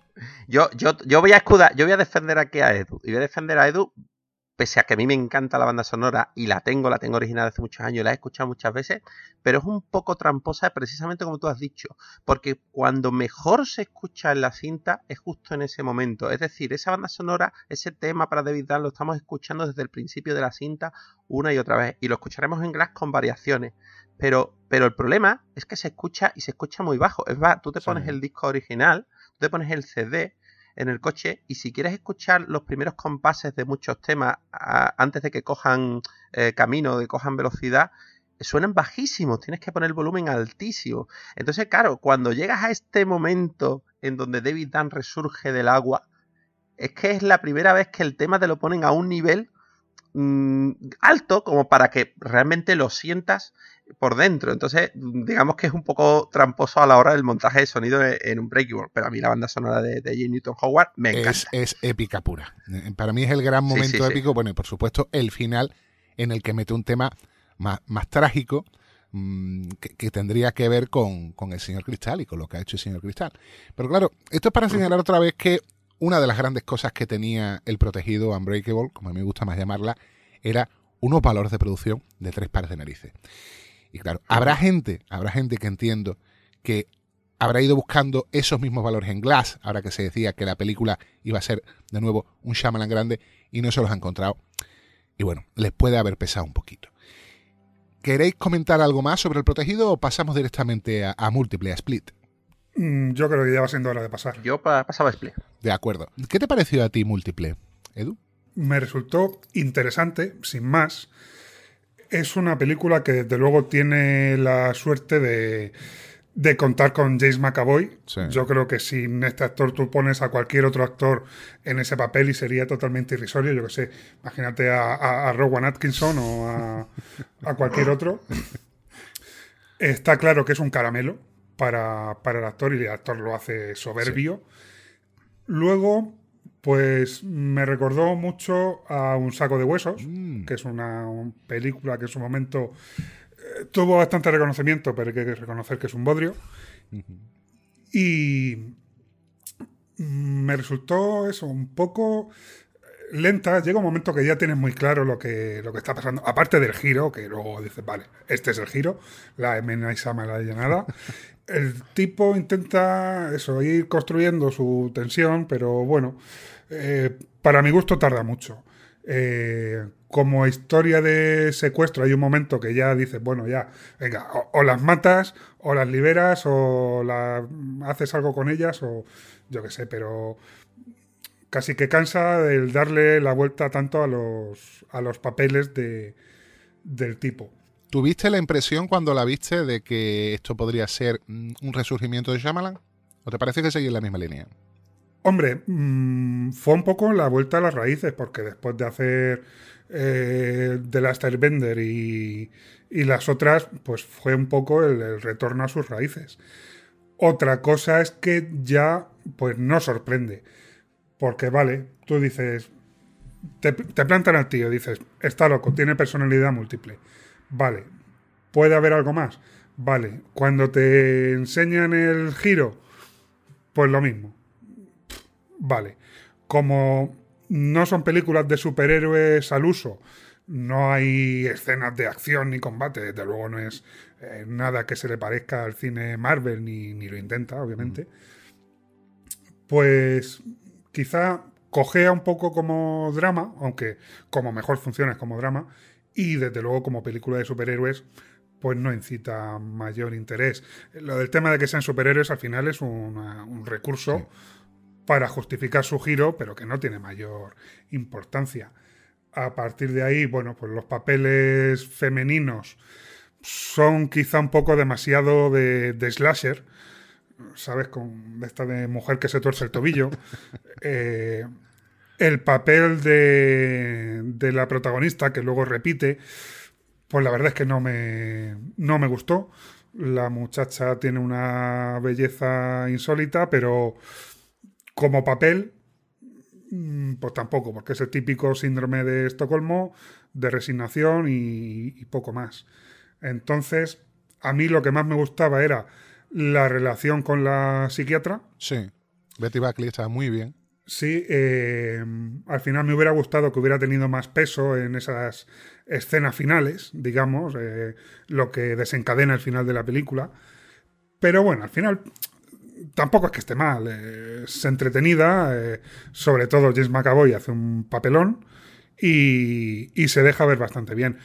Pero tampoco deja de ser, es una mezcla entre los papeles de slasher con un tipo que está loco y al final tampoco hay un gran acto que digas tú, joder, qué interesante ha sido. Yo lo que te tengo que decir que no estoy nada de acuerdo contigo es lo de Anya Taylor-Joy. A mí Anya Taylor-Joy me encantó, me parece una de las actrices al día de hoy con más proyección que hay en Hollywood. Sí, no es que me parezca mala actriz en absoluto, es el papel, ya. el personaje. Que por cierto nos la hemos perdido haciendo de Eliana Rasputin, por lo menos de momento, en Los Nuevos Mutantes. ¿Qué va a pasar con eso, Agus? ¿Se va a estrenar o qué?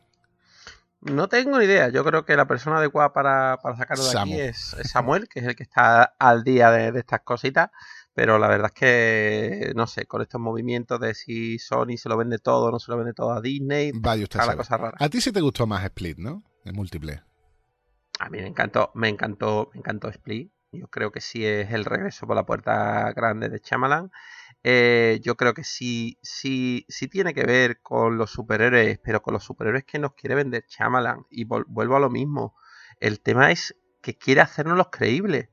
Eh, nosotros nos acercamos a, a, a, las viñetas y vemos personajes totalmente irreales, no por sus superpoderes, sino por la resonancia con respecto a la realidad. Es decir, eh, si tú te pones a rascar en Batman, Batman sí. está loco. O sea, Batman tiene desórdenes, desórdenes eh, muy graves. Entonces, la... ya, pero permíteme claro, entonces... un inciso. Los superhéroes tradicionales, incluso los menos tradicionales, se caracterizan, al igual que los villanos, por tener una ambición. Es decir, ellos se encuentran con una capacidad superior a la media de hacer algo uh -huh. y dicen, voy a hacer algo ni Bruce Willis ni James McAvoy usan sus, sus, sus, superpoderes para hacer algo peculiar. Bueno, en lo, en lo, que tú crees, realmente Split nos está presentando, al igual que un Breakable tienes el desarrollo de David Dunn, hasta llegar, digamos, a su plenitud o su casi plenitud en ese momento, tú aquí tienes la llegada de la bestia. Es decir, la bestia hasta este momento no, no, no ha llegado al foco todo el camino de la película, que yo entiendo que se puede hacer pesado para según qué, televidentes, o perdón, según qué espectadores, eh, pero es que es necesario. Está, te está presentando un, un, personaje bastante, bastante complejo que al igual que tú creo que y lo lleva a la pantalla de una manera brutal y totalmente creíble. Y aquí sí recomiendo encarecidamente que la gente vea esta cinta al igual que Glass en, en, el original por favor porque los acentos que son que son que es capaz Macaboy de llevar a cabo en la pantalla mmm, los dobladores no llegan a ese nivel. Yo eché de menos eso. Yo mmm, intento ver el cine en versión original pero con esta me fue imposible y estuve todo el rato diciendo, por mm, un gran esfuerzo que hay que reconocerlo, que hace el actor de doblaje, por mucho que se, haya, se lo haya currado, pero estoy echando de menos escuchar al McCabe real. Yo esta no la he visto en versión doblada y desde luego tiene que ser una pena porque la gran actuación en buena parte es la voz, también es en el gesto, en la, expresión de la cara, cada expresión de la cara, aunque no hables, no hable, el tío, eh, sabes qué papel está haciendo. Y porque yo hace ya muchísimos años que no veo nada doblado, porque me parece perderse la actuación de, pues de los actores y al final porque los actores de doblaje siempre son los mismos. Y me parece un rollo, o sea, se pierde muchísimo, me saca, me saca muchísimo de, las películas y de las series.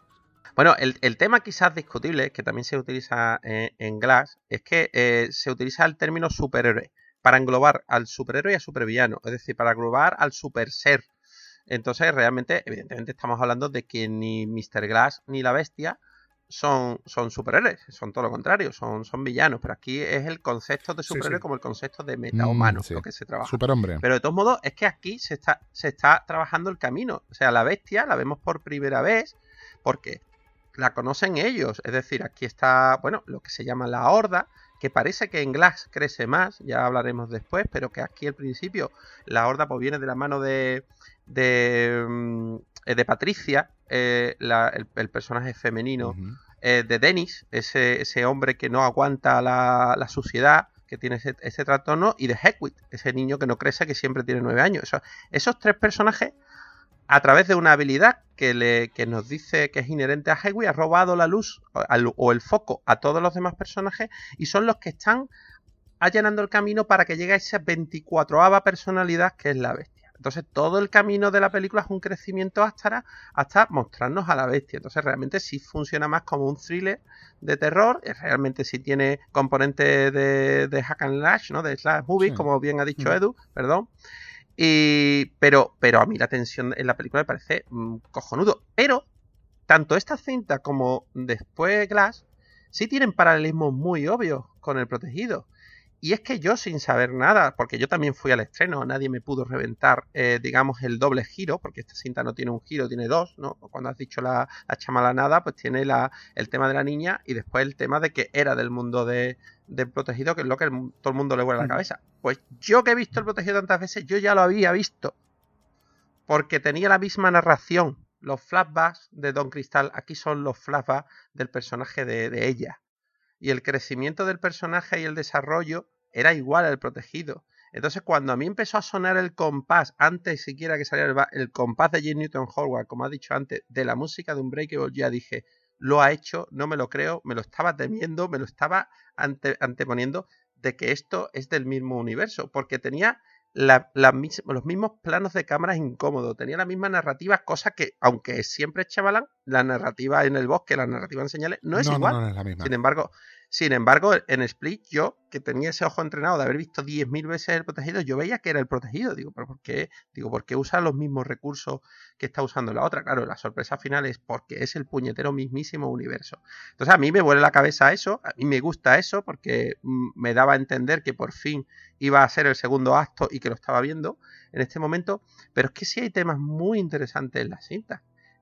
Volvemos otra vez al tema de la autosugestión aquí te dice el personaje, como tú has dicho, que es increíble, el de la doctora, que el hombre es capaz de hacer cosas eh, por encima de la media o por encima de lo que se cree posible a través de la autosugestión. Que una de las personalidades de un hombre ciego, si se creía que podía ver, era capaz de autorreperarse el, el género óptico. El, claro, eh, no estamos hablando aquí del efecto placebo, que es algo que científicamente está más o menos demostrado. Volvemos otra vez a intentar acercar lo que es totalmente increíble, pero a un punto de realidad que sí podamos eh, creernos. Y eh, con eso va a jugar después Glass. Bueno, sobre Split, sobre múltiple, tenemos un programa, el Marcianos en un tren, fue uno de los primeros de los que grabamos, por tanto, ser más o menos benévolos con nosotros porque estábamos empezando, pero creo que ahí desarrollábamos ya algunas de las ideas de la película y yo confesaba, pues sí, que me había gustado. Mm, uno de los grandes puntos que trata aquí Shyamalan es que el villano, de alguna manera, no nace solo, no nace como villano. Y él hace hincapié en la idea del sufrimiento, que es una idea muy adulta, es una idea de haber vivido y de darte cuenta de que la mayoría de la gente no sale con un palo en la mano, sino que el palo se lo va construyendo poquito a poquito, precisamente a base de palos, ¿no? Es un poco la diferencia entre lo que nos cuenta Stan Lee en los primeros cómics en los que aparece el villano de Magneto, porque tampoco es por criticar a Stan Lee, pero bueno, Stan Lee escribía para un determinado tipo de público. Y la transformación que hacen, pues no sé si sería ya Len Wayne o probablemente, casi seguro, Chris Claremont, cuando nos en- enseña de dónde viene Magneto, ¿no? ¿Qué es lo que ha pasado con Magneto? ¿Por qué se ha convertido en lo que es? Vamos a ver, sí, es una historia de, de origen de villano, eh, bastante, bueno, eh, no manida, pero sí habitual.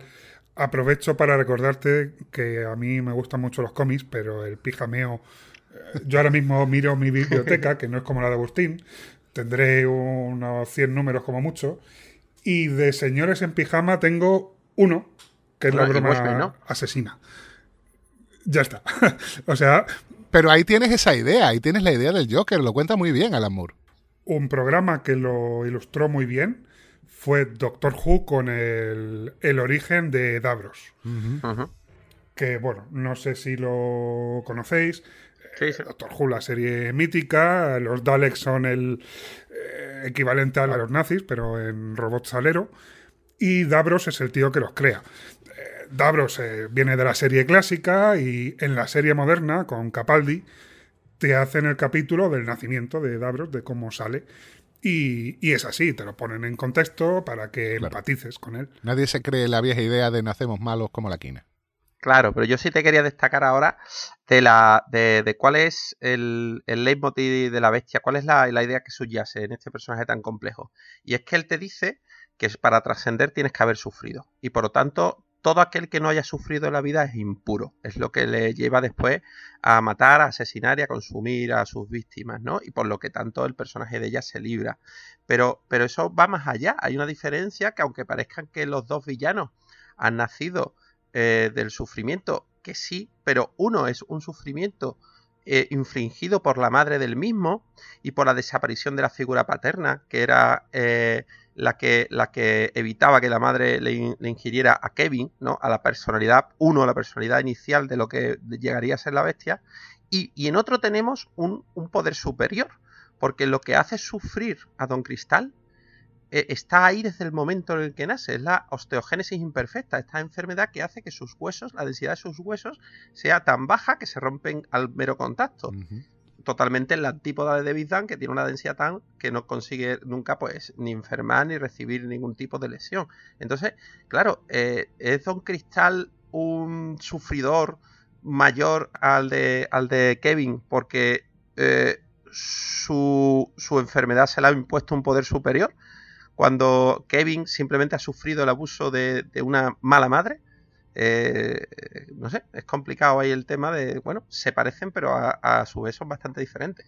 Bueno, está claro que Dan también, y eso se ve en el protegido, ha tenido que pasar por la travesía del desierto de durante muchos años tener una vida que carecía de sentido, ¿no? Eso puede ser también un proceso de preparación. Claro. Pero bueno, Bueno, y también, y también sufrió, nos lo enseñan con que supuestamente su debilidad o su punto flaco o su kriptonita, yéndonos Sí. al lenguaje de los cómics, viene de, de ahí, de ese momento de sufrimiento que estuvo a punto de perder la vida cuando, cuando, bueno, cuando le, le intentaron ahogar esos niños de, de pequeño. Mm, Eso también puede ser autosugestión, a lo mejor no tenía esa debilidad él, pero él mismo se la autoimpone, ¿no? Por esta creencia. Claro, pero no llega a pasar por esa fase de tener miedo. Ese miedo no lo lleva a la ira y eso pues no lo lleva al lado oscuro. Claro, no, realmente, realmente, sin embargo, su, su, pie, su milestone, su piedra de cambio, realmente fue una decisión formal de él, que es cuando él tiene el accidente con ella, como ella lo iba a abandonar por ser él eh, un exitoso eh, quarterback de, de, fútbol, ella que precisamente quería ser eh, una fisioterapeuta y que el deporte pues más salvaje que te puedas enfrentar es el fútbol americano, donde hay contusiones y problemas constantemente en cada encuentro, pues él, él tomó la decisión en ese momento engañando a todo el mundo, a ella y posteriormente en el tiempo engañándose a sí mismo de que había sufrido una lesión en aquel accidente y una lesión que lo llevó a retirarse del deporte. Pero bueno, son, son, son, derivas de personajes bastante complejas y que, bueno, da una vez más eh, pistas de lo, lo, gran guionista que es Shyamalan.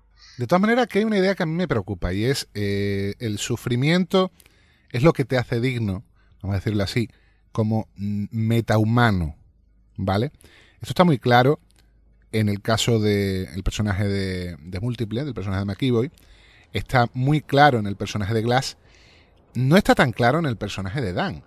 Con lo cual, ¿de qué, qué, es lo que nos está diciendo? Que ese sufrimiento, pero extremo, da lugar al lado oscuro del metahumano.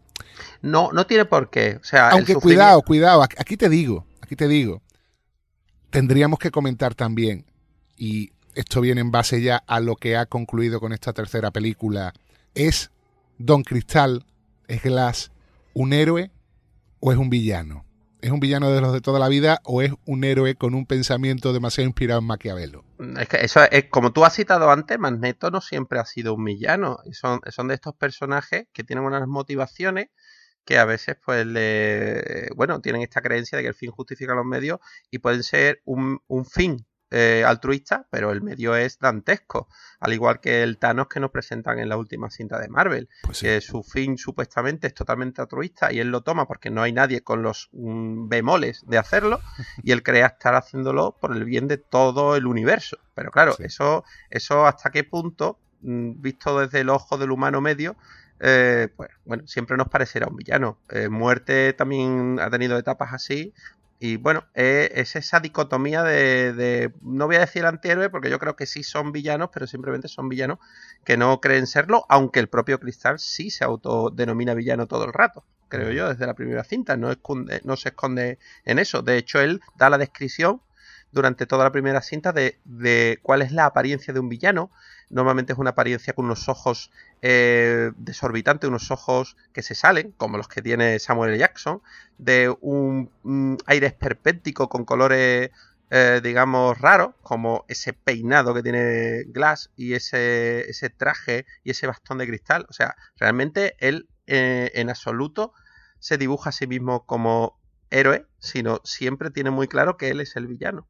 Claro, pero quizá eso puede enlazar con, con, ese papel que le han dado a veces, desde una perspectiva apócrifa, a algunos autores literarios, a Judas, como alguien que sabe cuál es su papel y se limita a interpretarlo, se sacrifica a interpretarlo. No sé, es una idea que, que se podría comentar.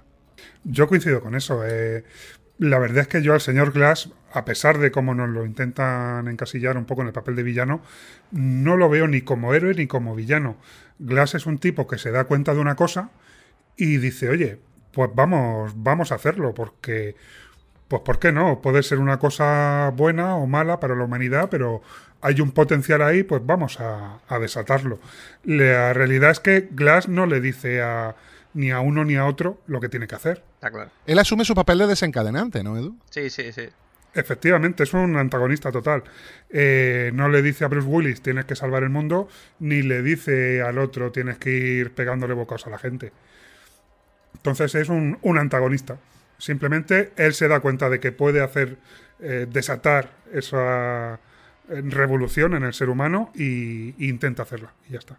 Eh, volviendo a la idea de, de antes de, de, detonante de abusos o de ese detonante de, de, cosas chungas que le pasan a uno para trascender, evidentemente no tiene que ser solo en el mal sentido. Ya nos demuestra Split en el personaje de, Taylor Joy que, que ya pues ha sufrido con su tío, sufrió, ha vuelto mm. a sufrir con la bestia y se ha dado cuenta de que de que tiene que hacer algo y hacer algo positivo y el personaje crece, crece con ello. Entonces, simplemente la idea sí me parece una idea transportable a todo el mundo. Si tú naces en una familia bien, eh, eres un niño bien, tienes tu vida resuelta, seguramente no quieras cambiarla o no te esfuerce tanto como alguien que nace en una familia con pocos medios y se lo tiene que currar más. Es decir, la idea de que el sufrimiento es un motor de cambio, yo creo que es totalmente válida en casi todos los aspectos.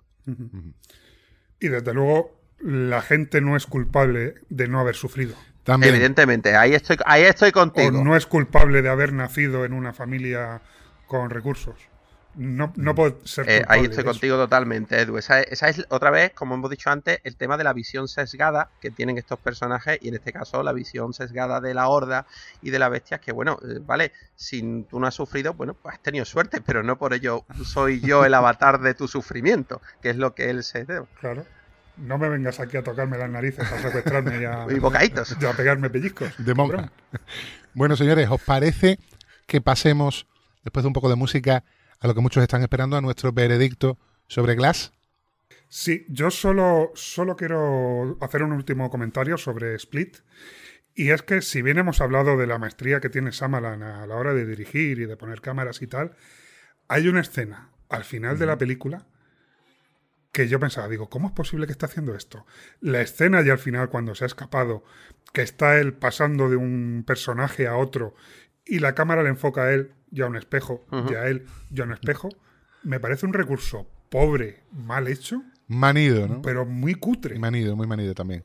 Y, y me, me fastidió mucho el final de la película. Digo, ostras, ahora que tendría que ser un, un clima de decir este hombre ya está suelto, ya es el personaje completo, y, y me viene con, con el, el- ¿Cómo se llama este? Perdón. em, McKeeboy, el Gollum, ha- haciéndome un Gollum. Con un espejo, no. Bueno, yo, yo ahí, yo ahí te digo, te digo que si, que si quieres ver explicación para eso del propio, del propio director y tal, lo tienes en, lo- en los entradas de Split, porque ese no fue el primer final. De, ese, de hecho, ese final, que a ti no te gusta, a mí personalmente sí me gusta, se grabó muy posteriormente a la cinta porque él no estaba contento con el primer final para, para el personaje de, de Kevin que, que montó. En el primer final, y aquí os lo cuento, que lo- se pueden ver las escenas eliminadas del, Blu-ray o DVD, es eh, el personaje de, de Kevin, eh, o, o yo diría casi, estaba con la, con la apariencia de Dennis, porque iba muy bien vestidito, todo muy pulcro y tal, está en lo alto de un edificio, sentado, cuando si hacías el paralelismo podría ser Spider-Man puesto en cuclillas o Batman, pero en este caso él está sentado y mira una especie de campus lleno de, de jóvenes y, y él ha- y habla a Dennis hacia la bestia, es como si Dennis hubiera hablado con la bestia, eh, reforzando el tema de eh, míralos, qué impuros ellos, y auspiciando lo que sería Glass, ¿no? El hecho de que se- él ahora se iba a desbocar, de que él ya la bestia se había sido convocado una vez, y como ya había sido convocado una vez, ya pues se podía convocar fácilmente y que la, la escalada en violencia iba a crecer. Ese era el primer final que se montó realmente. Pues qué quieres que te diga, a mí me convencía más que, que lo que se vio. claro. Bueno, cuestión de gusto. O sea, pare- parece que a la hora de afinar de acabar el montaje a él no le convenció y tal. También te digo que con el, te lo- pues, si te gusta este tema, y ya que te gustaba tanto el personaje de la doctora, hay todo un subtexto que le eliminan a ese personaje. Hay tres escenas completas que te presentan a otro personaje de ese edificio donde vive ella y una especie de afer romántico con un, con un doctor también, con un, con un profesor que reforzaba de alguna manera sus teorías y que tiene y que te refuerza la soledad que siente ella. Y son tres escenas que se que las puedes ver concatenadas y son muy chulas también, si te gusta ese personaje. Pues sí. Yo os tengo que decir que estoy con Edu en que ese final hubiera estado muy bien. Pero claro, aquí habrá que ver si esto fue decisión de Shyamalan o de los productores. No, es de lo sabremos. de Shyamalan, Hombre, vamos a ver, lo que es el, No el sé. diálogo interior que tiene enlaza mejor con que después aparezca Bruce Willis. Mi queja es sobre todo so- sobre el uso de la cámara y el recurso del espejo, Sí. ¿vale? Que me parece muy barato. Claro, pero lo que tú dices, Edu, crea una duda. Y es si a él, a última hora, yo sé que alguno va a estar de acuerdo, se le ocurre lo de voy a enlazar con lo que ha enlazado. No, no, no, no, no, eso no se le ocurre a última hora, después entraremos en ello. Pero como dice Edu, que esta escena anticipa más ese final, No sé, bueno, igual era por eso, igual quería dejar claro el enlace con el final. En todo caso... Exactamente, yo creo, yo creo que va más por ahí porque el, espejo representa a, a, Mr. Glass y su nacimiento. Ese espejo roto en múltiples pedazos representa más a, a Split, o sea, múltiple, a la horda. Y recordemos que un Breakable ya y esa apariencia de David Dunn en su día, pues siempre, siempre la, el póster promocional de todas las películas tiene que ver con un cristal roto y esas facetas que significan muchas cosas, ¿no? Perfecto. Pues ahora sí que hacemos una pausa. Los que no queráis saber nada, porque no hayáis visto todavía Glass, tenéis que bajaros en esta estación y volver cuando la hayáis visto.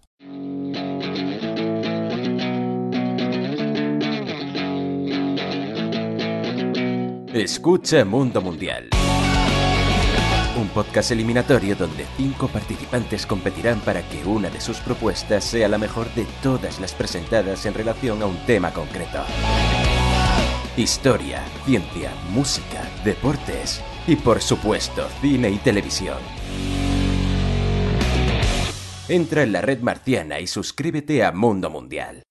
Apoya a la red marciana. Conviértete en suscriptor de pago y accede a contenidos extras solo para tus oídos.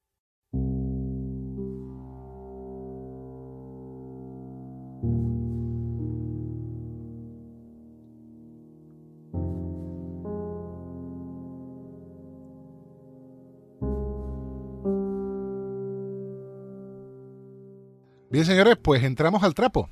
Y me gustaría empezar comentando algo que no tiene que ver con la propia película, sino que tiene que ver con lo que es el ámbito de la cinefelia. Este ha sido un caso muy sonado de disensión entre la crítica norteamericana y la crítica europea. A la crítica norteamericana, en casi, no voy a decir en su totalidad, pero en su mayoría, no le ha gustado Glass, o ha tenido reacciones muy tibias, mientras que a la crítica europea y a la crítica mm, que algunos darían en llamar alta crítica, otros darían en llamar gafapasta, le ha encantado. Claro, a mí me gustaría decir, esto no siempre es un síntoma de diferencia de concepciones del cine o de diferencia de percepciones. También hay que tener en cuenta que igual que existen modelos dentro de la industria, existen modelos dentro de la crítica. Y muchas veces el saber la reacción de la crítica norteamericana puede ser un apoyo para la reacción que va a tener la crítica europea, sobre todo teniendo en cuenta que en Europa siempre se ha querido a Shyamalan y se estaba abogando mucho desde no ya múltiples, sino desde incluso la visita por su recuperación. Yo no sé hasta qué punto mucha de la gente que ha escrito desde Europa mm, críticas enfervorizadas lo que está haciendo es hacer honor a su propio criterio personal o apuntarse a un carro y militar en una camarilla. Mm, lo digo porque esto ha pasado muchísimas veces. Este no sería el único caso. Pero en fin, entendemos que se aprecian valores distintos, sí, pero que no olvidemos que en esto hay mucho de politiqueo. Por eso yo decía al principio que nosotros hemos intentado estar más o menos impermeables a este tipo de reacciones. Y lo que vais a encontrar entre los tres que estamos comentando, que vamos a comentar ahora con spoiler Glass, van a ser reacciones distintas. Yo puedo anticipar ya que a Agustín le ha gustado mucho la película, pero mm, Edu y yo nos encontramos en ese terreno que muchas veces es el que se lleva todos los palos. Y es en, el, en la tierra de nadie, en el callejón de en medio. Y por ahí es por donde pasan los coches. Así que mm, nos van a venir atropellos a punta pala, Edu, pero tú y yo estamos en una posición muy parecida. Hay cosas que nos han gustado mucho de Glass y hay cosas que no nos han gustado tanto, ¿es así? Pues sí. Yo, hombre, la gente, pues. Eh, me ha hablado mucho de mi crítica a Silver Lake. Obviamente, mi opinión no es tan fuerte en esta película como en la otra. La otra me parecía un auténtico engañabobos. Esta, hombre, no me ha apasionado. No la volvería a ver. Si alguien me pregunta, oye, esto, le diré que no hace falta verla. Pero bueno, el que la ve, pues se entretiene un rato. Sí le veo que quizá le falta un poco de pasión a Samalan a la hora de, de contar la historia o de la forma en la que cuenta la historia. Caen algunos tropos muy manidos. Pero bueno, eh, y teniendo en cuenta de que obviamente él tiene que meter su giro, como o si no le sale un salpullido, eh, no está mal. La verdad es que mm, no esperaba que el giro fuera por ahí. Tampoco es para darle de palos a M. Night, pero bueno, eh, yo qué sé, tampoco la recomiendo. Yo sí te digo que mm, tengo pendiente verla otra vez. Mm, No he podido llegarme una segunda vez al cine antes de grabar esto, pero es posible que lo haga. Y desde luego en el momento en el que aparezca en, DVD y en Blu-ray, porque mm, tengo la impresión de que se me pueden haber pasado cosas. Pero mm, voy a escuchar primero, creo que deberíamos escuchar primero para contrastar un poco la opinión de Agustín y luego daré yo mi veredicto. Eh, pues mira, yo ya, ya iba anticipando un poco este discurso a lo largo de, de- de este podcast. Y es que las películas de Shyamalan normalmente necesitan dos visionados. Yo ya lo he dicho que eso antes, pues bueno, puede ser un defecto del propio Shyamalan. Pero tú no has podido hacerlo todavía el segundo visionado, ¿no? No, no, pero no es porque no he podido, es que no he querido. Y no he querido por una razón. O sea, yo ayer te llamé justo después de salir de la película. Correcto, por la tarde. Para, para, para concordar cómo iba a ser la estructura del podcast y, y ya pues me expresaste un poco nuestra dis- disonancia, ¿no? Al respecto. Entonces, eh, yo en aquel entonces tampoco saqué todas mis armas, ni, ni porque prefería que si había un debate, pues un debate puro aquí. Y entonces pues, empecé, empecé a darle vuelta y a madurar la película. En ese momento ya acababa de salir, cuando te llamé, llevaba cinco minutos de que había salido de la sala, todavía estaba de camino al coche. Entonces, claro, eh, yo podía haberla visto esta mañana perfectamente antes de venir aquí a, a grabar con ustedes y no quise, no quise porque digo yo, si voy a verla una segunda vez, pues evidentemente ya tendré más herramientas Claro. para argumentar mi, mi lado del ring y sería injusto para con mis contertulios de hoy. Y por eso no quise hacerlo. Bueno, no hubiera estado mal para los oyentes. No, pero me, he quedado con esa primera lectura porque yo sí creo haber sacado, mm, como para contrastar con ustedes, las suficientes lecturas de las películas, también a lo mejor por mi preparación previa un poquito más exhaustiva. Eh, no, voy a engañar a nadie por mi amor al director, evidentemente. Pero, pero bueno, yo creo que, quizás mejor, pues vamos, si te parece, presentando la cinta en los tres grandes actos, como os quiere, y, y dejamos la discusión justo para el final, porque creo que todo, todos los palos vienen por un poco por el giro final, ¿no? De todas maneras, Agu, ya que tú eres el, el que ha quedado más complacido con Glass, ¿por qué no nos haces una pequeña sinopsis antes de nada? Eh, bueno, pues en esta cinta pues tenemos nuestros tres grandes actos, ¿no? Eh, presentación, y desenlace, como en cualquier historia habitual, pero con diferencias bastante obvias. Porque es que en este primer tercio de cinta eh, realmente es una consecución directa de, de de las dos películas que la preceden. El primero, el primer bloque realmente es como si fuera un tercer acto, porque viene a cerrar lo que ya nos venía contando Split y lo que venía contando Unbreakable. Te vuelve a presentar eh, qué pasa con la bestia después del final de Split y te viene a presentar qué pasa 15 años después con, con David Dunn, cómo ha asumido esa identidad, cómo eh, su hijo eh, le ayuda en sus, en sus eh, patrullas nocturnas a, un modo de lo más justiciero posible, ¿no? Con ciertas ayudas por parte de la tecnología actual y cómo pues los dos personajes se van acercando hasta el conflicto, ¿no? Este sería el típico conflicto del tercer acto, pero bueno, tenemos un coito interrupto donde nuestros dos personajes, después de, de enfrentarse una primera vez, acaban presos, ¿no? Entonces todo este sería, todo este bloque sería el primer, este primer acto en esta cinta. Y bueno, ¿qué, opináis ustedes de, esta parte? A mí la, presentación me, ha gustado. Eh, primero te, recupera a Dan, que, hacía ya 18 años que no lo veíamos, eh, un poco en el papel de Batman y Robin con el hijo. Quizá por la edad que tiene ya Bruce Willis, pues no le han puesto una escena de, de acción eh, más superheroica, pero bueno, eh, por cómo está planteada la película tampoco es que le haga falta. Quizás sí me hubiera gustado que tuviera un poco más de acción, un poco más de entretenimiento, esa, esa presentación de Bruce Willis, pero bueno, está bien. Luego, realmente la mm, presentación de, de la bestia no me ha gustado mucho, por lo mismo que he dicho antes. Eh, sí se ha visto que Bruce Willis tiene un, un objetivo de hacer algo con sus superhéroes. Sin embargo, la bestia sigue secuestrando niñas. Entonces, pues no, no lo veo. Realmente a mí eso no me, no me gustó que, que planteasen al monstruo así. Pero bueno, vale. eh, es la forma que tiene Bruce Willis de cogerlo, los encierran y vale. A partir de ahí, bien. Yo no le pondría pegas a lo que es el primer acto, más o menos la primera parte de la película. Me gusta cómo lleva el ritmo. Eh, coincido en que la parte de Willis me gusta bastante. Y luego, en el momento en el que se encuentra con, eh, el- con la bestia, creo que a nivel de dirección hay varios hallazgos. A fotografía está muy bien, a nivel de fotografía. Mm, realmente mm, provoca cierto terror en lo que es el, algunos planos de las chicas, sobre todo cuando se la ve encadenadas a todas en el mismo sitio. Para mí, las expectativas ahí todavía estaban muy altas. O sea, yo a esta parte de la película no le pondría ninguna pega. Y por supuesto, ir cimentando ya la importancia que va a tener el personaje de Sarah Paulson. Que Sarah Paulson, pues es otra máquina.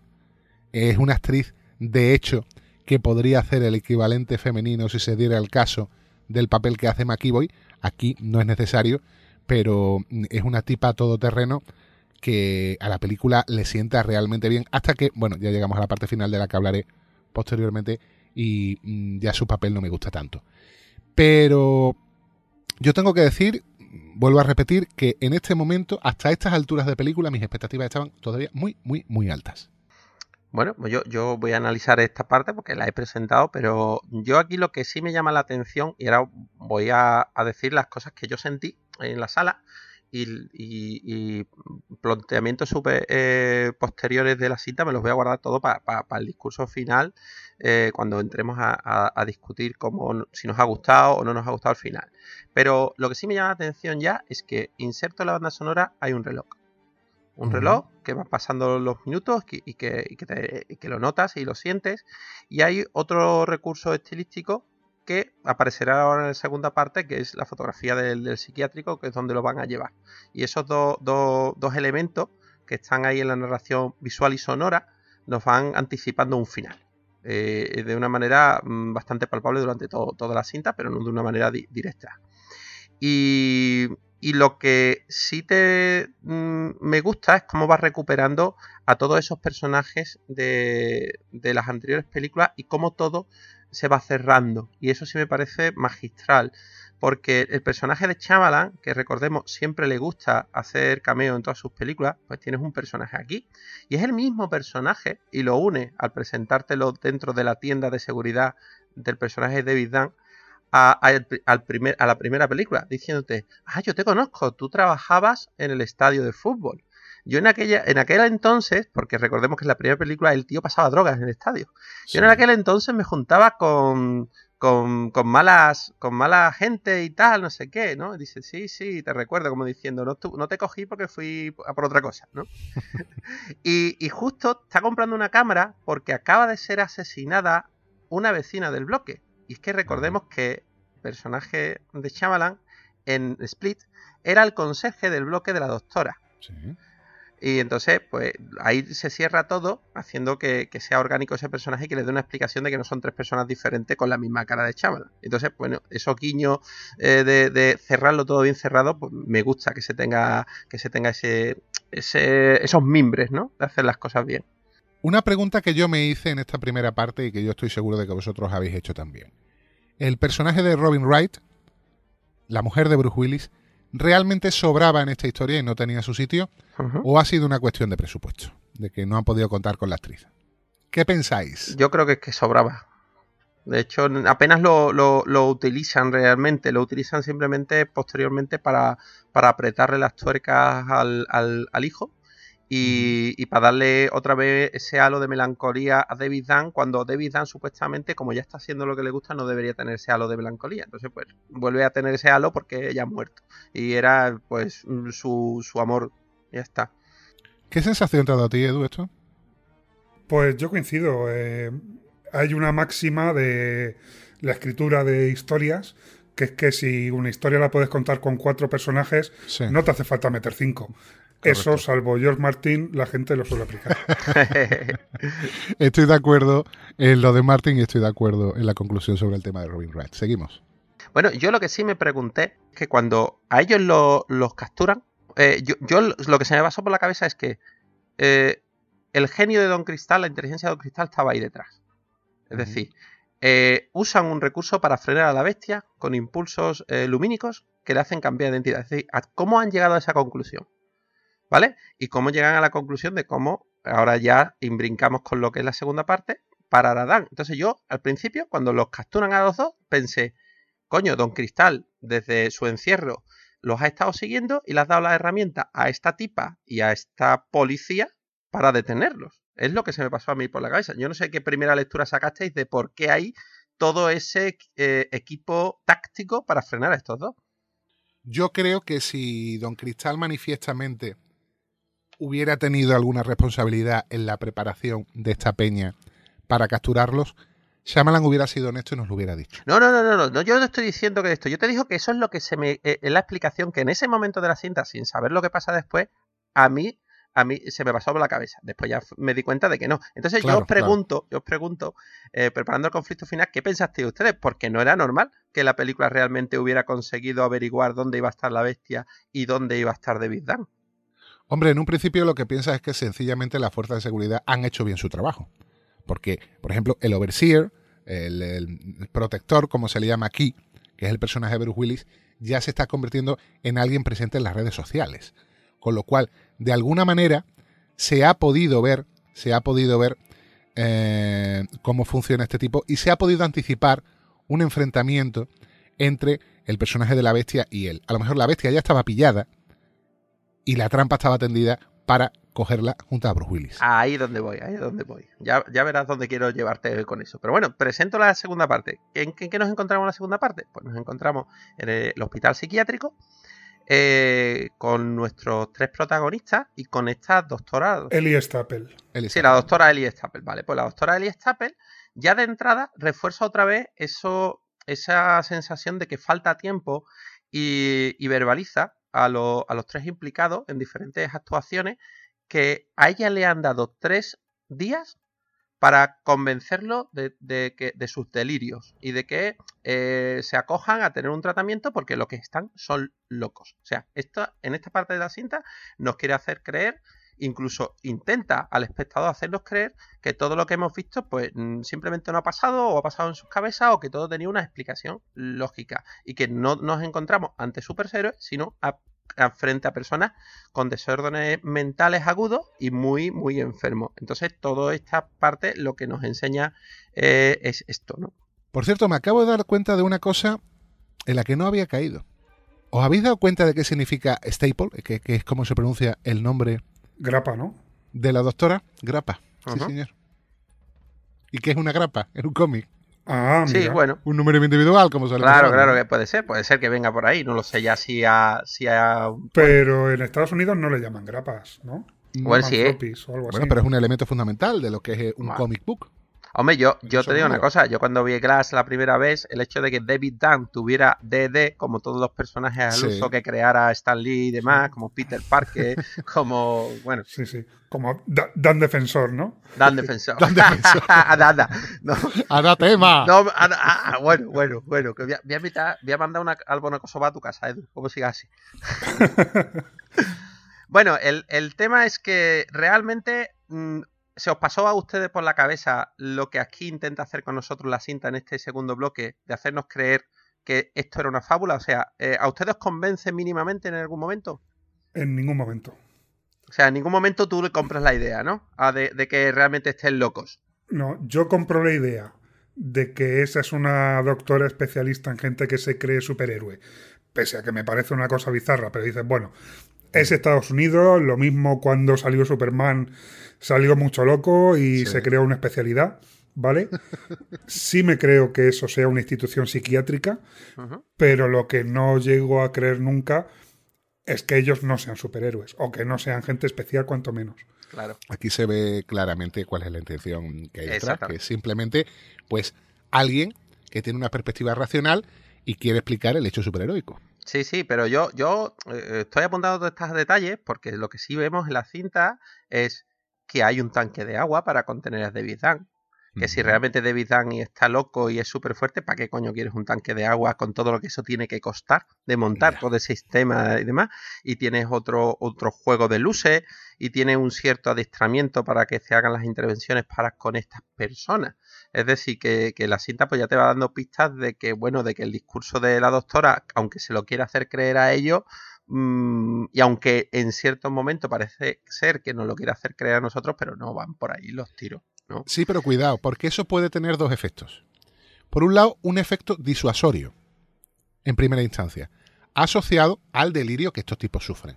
Es decir, si tú les estás enseñando un trozo de kriptonita, de su kriptonita, independientemente de que sean unos majaras que se creen superhéroes y no lo son, por seguir su lógica de superhéroe van a decir, ah, me has pillado. Claro, Con claro. Esto no puedo hacer nada. Pero luego hay otra cosa, y es que las capacidades de fuerza extraordinaria muchas veces pueden venir dadas por estados de pánico, estados de crisis, estados alterados de conciencia que se crean cuando hay un conflicto que tú no puedes resolver. Hemos oído hablar de esto en la película de televisión, en el famoso piloto que estrenó en cine del Increíble Hulk, nos hablaban de la señora aquella que levantó el coche con sus dos niños debajo y que hay un montón de casos parecidos. Podría tener que ver también con esto, con yo me doy cuenta de que existe una asociación psicológica entre que este tipo tenga que sacar la fuerza de dentro y no va a sacar la fuerza de un superhombre, pero sí la suficiente como para ser una amenaza para los tíos que lo tienen ahí recluido. Claro.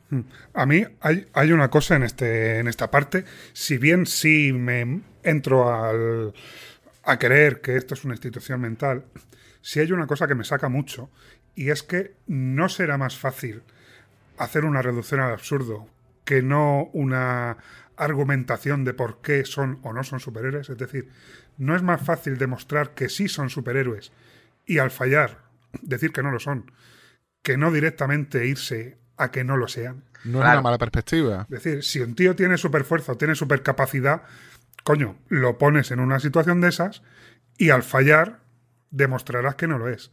Y lo Sin frito. embargo, no lo plantean así. Y a mí eso eh, entiendo que ahí el guion eh, no me convence. No, no, no, no. Aquí te, voy a intentar eh, reconducir, Edu, porque es que yo creo que entonces que no estás siguiendo la trilogía.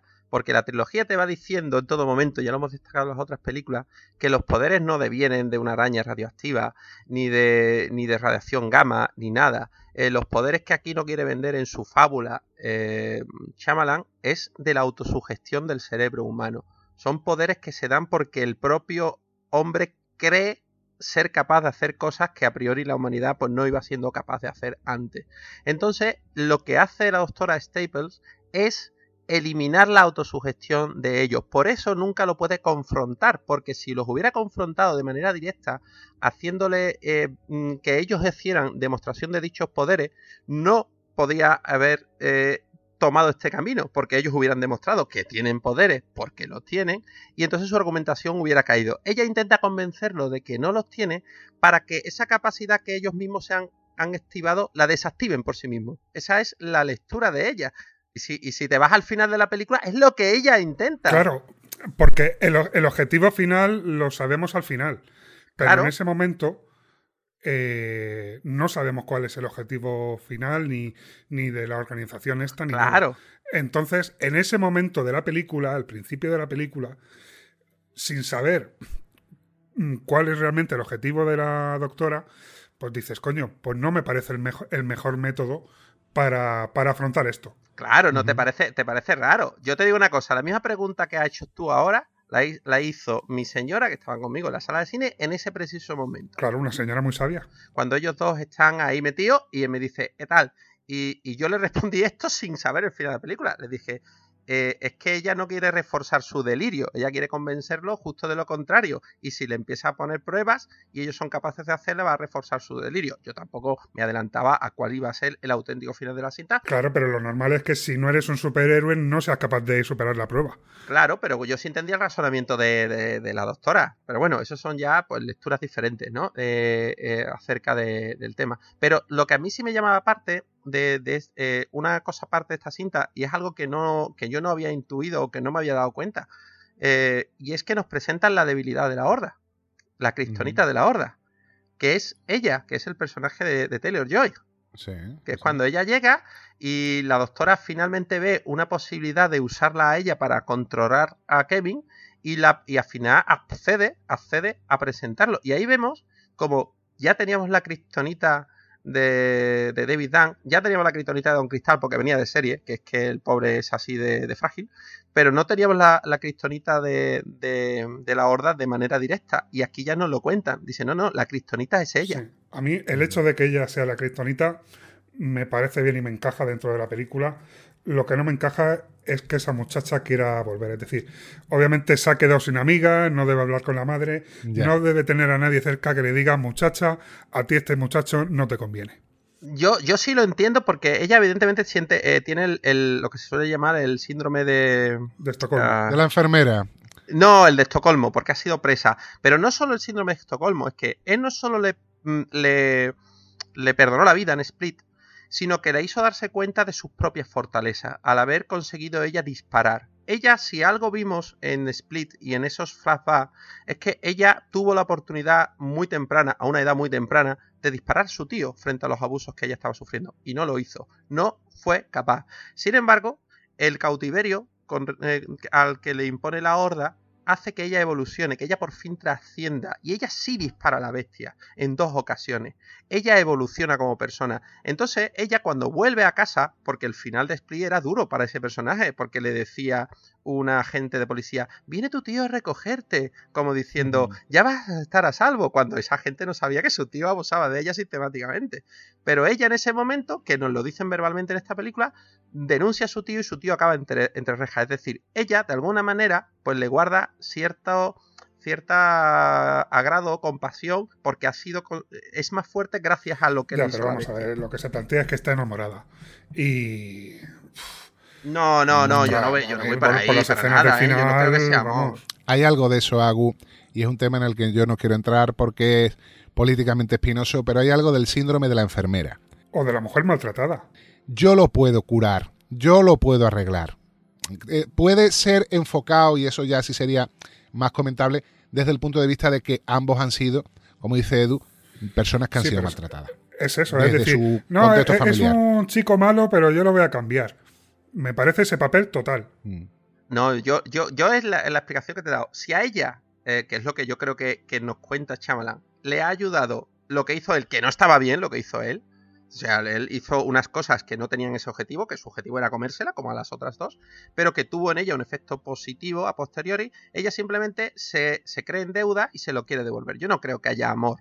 Yo creo que evidentemente hay cierto entendimiento porque Empatía. los dos personajes eh, al final de Split se encontraban en el mismo punto. Él le perdona porque ella ha sido una persona maltratada y ella pues reconoce que él también lo ha sido, reconoce gracias a la breve charla que tiene con, con la doctora y posteriormente ella habrá leído acerca de, de quién era este tipo y sus personalidades y entiende que es una persona que fue maltratada como ella lo ha sido, pues entonces ella tiene ese síndrome, ¿no? Se siente simplemente en el mismo punto que él y quiere ayudarlo, quiere devolvérselo, aunque él intentara matarla. O sea, yo no creo que llegue a amor o llegue a otro lado. Pero bueno, que tampoco creo que tenga más peso el tema. ¿Vamos con la fuga? Es que hay mucha película para el medio. y Fíjate si es. eh, a mí personalmente me parece poco interesante el 80% de lo que pasa entre que los meten presos y salen.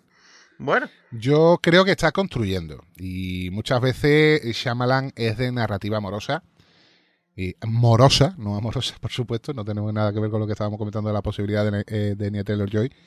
Pero eh, a mí me gustaría llegar a la fuga, os lo digo ya. Porque en la fuga es donde a mí esto me empieza a fallar.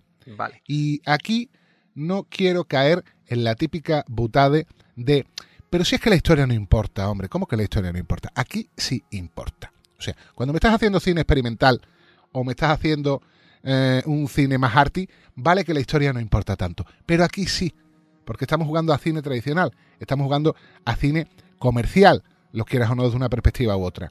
Y la historia importa y mucho. ¿Y yo qué queréis que os diga? para todo lo bien preparada que está esta gente, como vamos a ver después, a mí, la fuga me parece de chichinabo.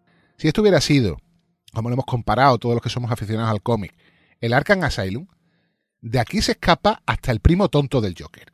Aquí se escapa hasta el Arlequín Hulai, al que Robin tumbó de una colleja. Tío, por favor, dos ATS, un tío en la puerta que se, entre- que se entretiene hablando con el otro. Y sí, y los mecanismos de seguridad que, pero vamos a ver que da igual que tú tengas la lucecica o que tú tengas el agua. Que tú, si eres una organización con la, como la que luego sabemos que va a estar ahí, tú cuidas esto. Y tú tienes personal de alta seguridad y tú tienes muchos más medios que los gimmicks que te has sacado en plan cristonita. Yo esta fuga, os lo tengo que decir, aquí es donde empiezo a decir, no me creo la historia. Porque esto tenía que estar más currado. Ya, pero en ese momento aún piensas que es un psiquiátrico. Eh, al final, pues la historia necesita que ellos se escapen de la celda y lleguen hasta la puerta, y es eso exactamente lo que sucede. Y en este punto sí me gustaría remarcar simplemente una curiosidad, y es el homenaje que se le hace al Joker, precisamente, porque justo antes de la fuga hay una enfermera que dice que Kevin eh, es la anarquía, es un personaje anárquico. Y justo inmediatamente después es cuando se empiezan a jugar y él va vestido de enfermera. Como el Joker. Entonces me parece un homenaje muy, muy claro al, al Joker. Correcto. En todo caso, eh, Edu, eh, está claro que en este momento la historia, la historia está hablando de un psiquiátrico. Pero mm, tú tienes esa impresión que yo tuve en el momento y cuando al final te das cuenta de qué es lo que realmente ha pasado, que podemos anticiparlo porque los que están aquí son los que ya han visto la película, que está detrás, la logia esta del trébol, de la lotería primitiva. Vamos a ver, estos tíos sabían que esto era real. Entonces se imponía una mayor presencia de fuerzas de seguridad. Mm, Al final te saca a los de Blackwater cuando ya se ha liado todo. No, los de Blackwater tenían que haber estado ahí antes. No, no tiene sentido, no tiene sentido. Es que no, no, como, como ahora mismo estáis en el no, no queréis entender la cinta y yo ahora os voy a decir. Y no, no, yo no, yo, no, estoy en el espérate, Espérate, yo estoy en el easy. Vale, pues déjame, déjame llevarte por el camino que yo creo que es el adecuado y ahora después, si quieres, seguir discrepando. Venga, ilumíname.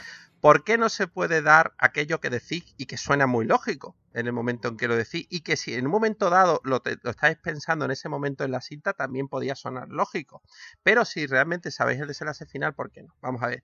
Estamos ahora mismo en un momento de gracia que se le ha concedido a la doctora Staple para aportarle a una solución que ella cree diplomática. Ella lo que no quiere es seguir matando a estos super seres cuando nace, que es lo que la organización del Trevo lleva haciendo un montón de tiempo. Y es lo que nos dejan entrever al final de la película.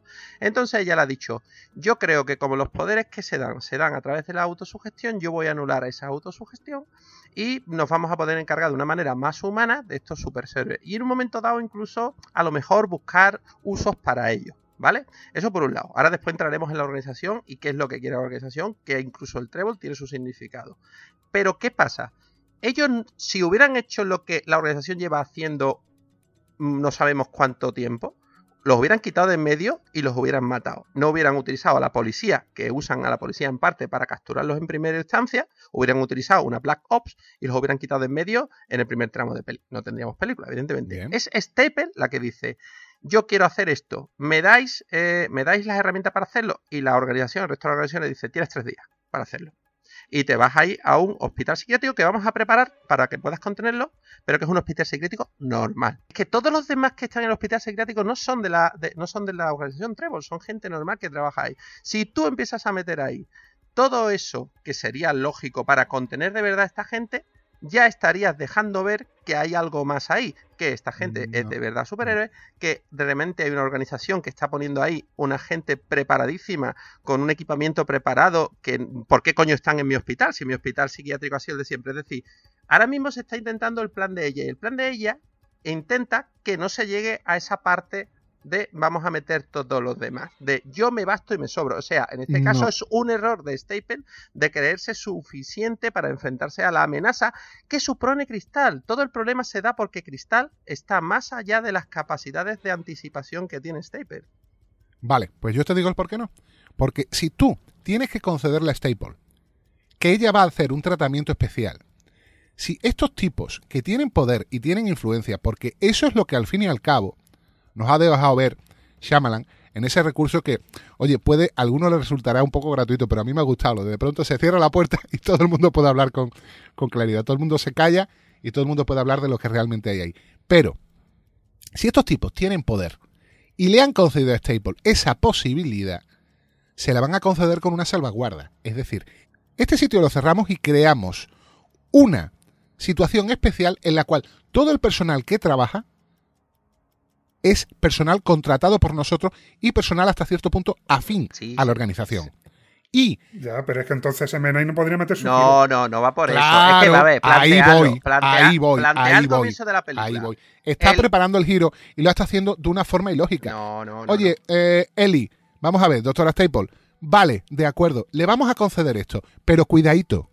Vamos a dejar una salvaguarda, ¿eh? Sí. Aquí va a haber personal de alta seguridad, porque si esto falla, esto es un desastre. La organización se tiene que cubrir las espaldas. Pero es que llegan, es que lo que tú estás sí, comentando. llegan son al final cuando ya se ha liado Claro, pero, pero, pero lo desarticulan todo y controlan la situación. Otra cosa No. es que han vuelto a, tener, en tener en baja consideración a Don Cristal, porque Don Cristal lleva inactivo 15 años. Don Cristal había perdido las ganas de vivir hasta que lo vuelves a juntar con estos dos eh, metahumanos y entonces él vuelve a urdir plan. Entonces, eh, Don Cristal ya no lo tenían en consideración porque no había hecho nada durante un montón de tiempo.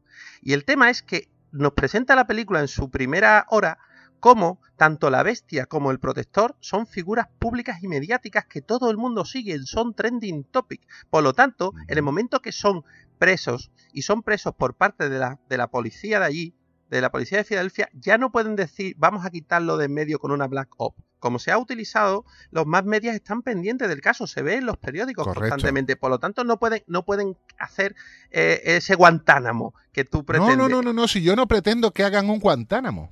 No, no, no, no me has escuchado bien. Pero, pero, pero al final, no, no, pero de todas maneras lo que tú planteas es lo que hacen al final. Y ellos creen haber ganado. Pero si es que toda la película se anticipa eso. El, recurso estilístico que yo te decía antes, que es una cosita que sí me gustaría decir ahora, era que estaba el reloj y estaba la imagen que se acercaba del psiquiátrico. Desde que nos presenta la primera vez el psiquiátrico, ¿vale? A través de los ojos del- del hijo de David Dunn, en la fotografía de ¿dónde han encerrado a mi padre? Y él mira una fotografía del psiquiátrico.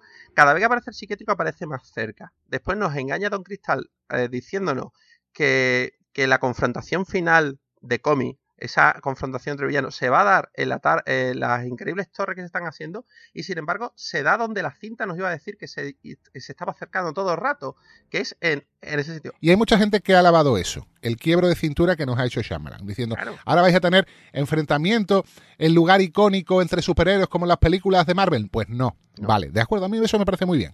Pero vuelvo a lo mismo, vuelvo a lo mismo. Ellie Staple quiere una terapia alternativa, vale.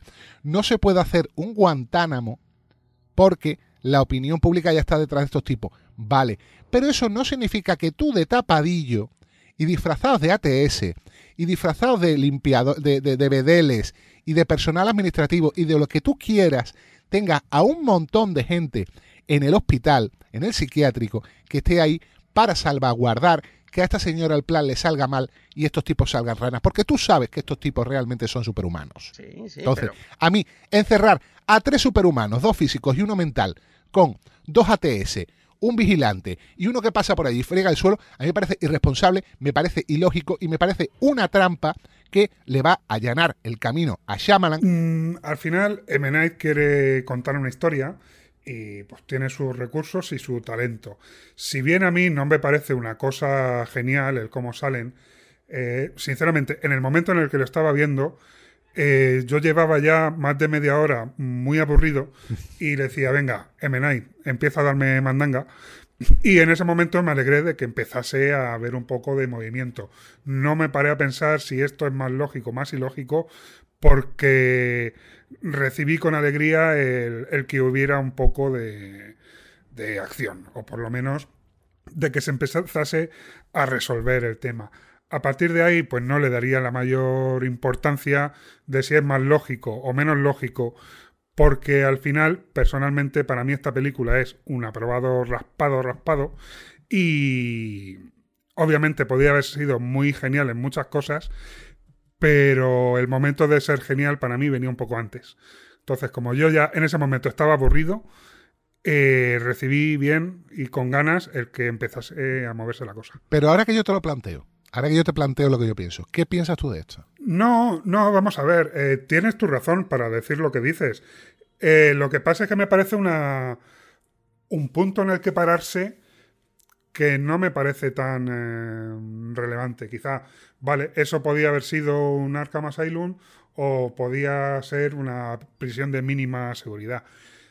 A mí es que ya he llegado a ese punto. mm, decir que es un gran, gran fallo, pues no.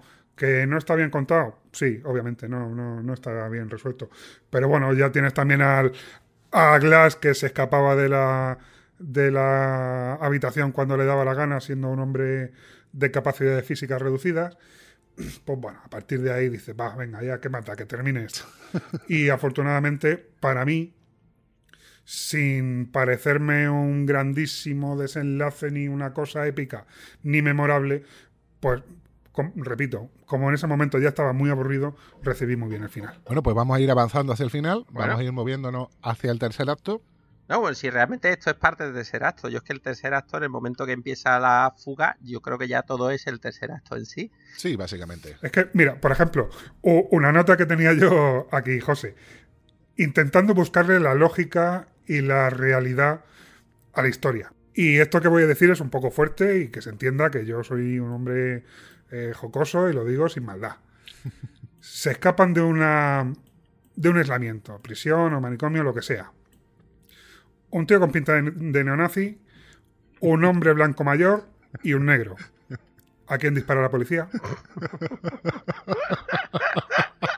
Vale, me gusta el chiste. Vale.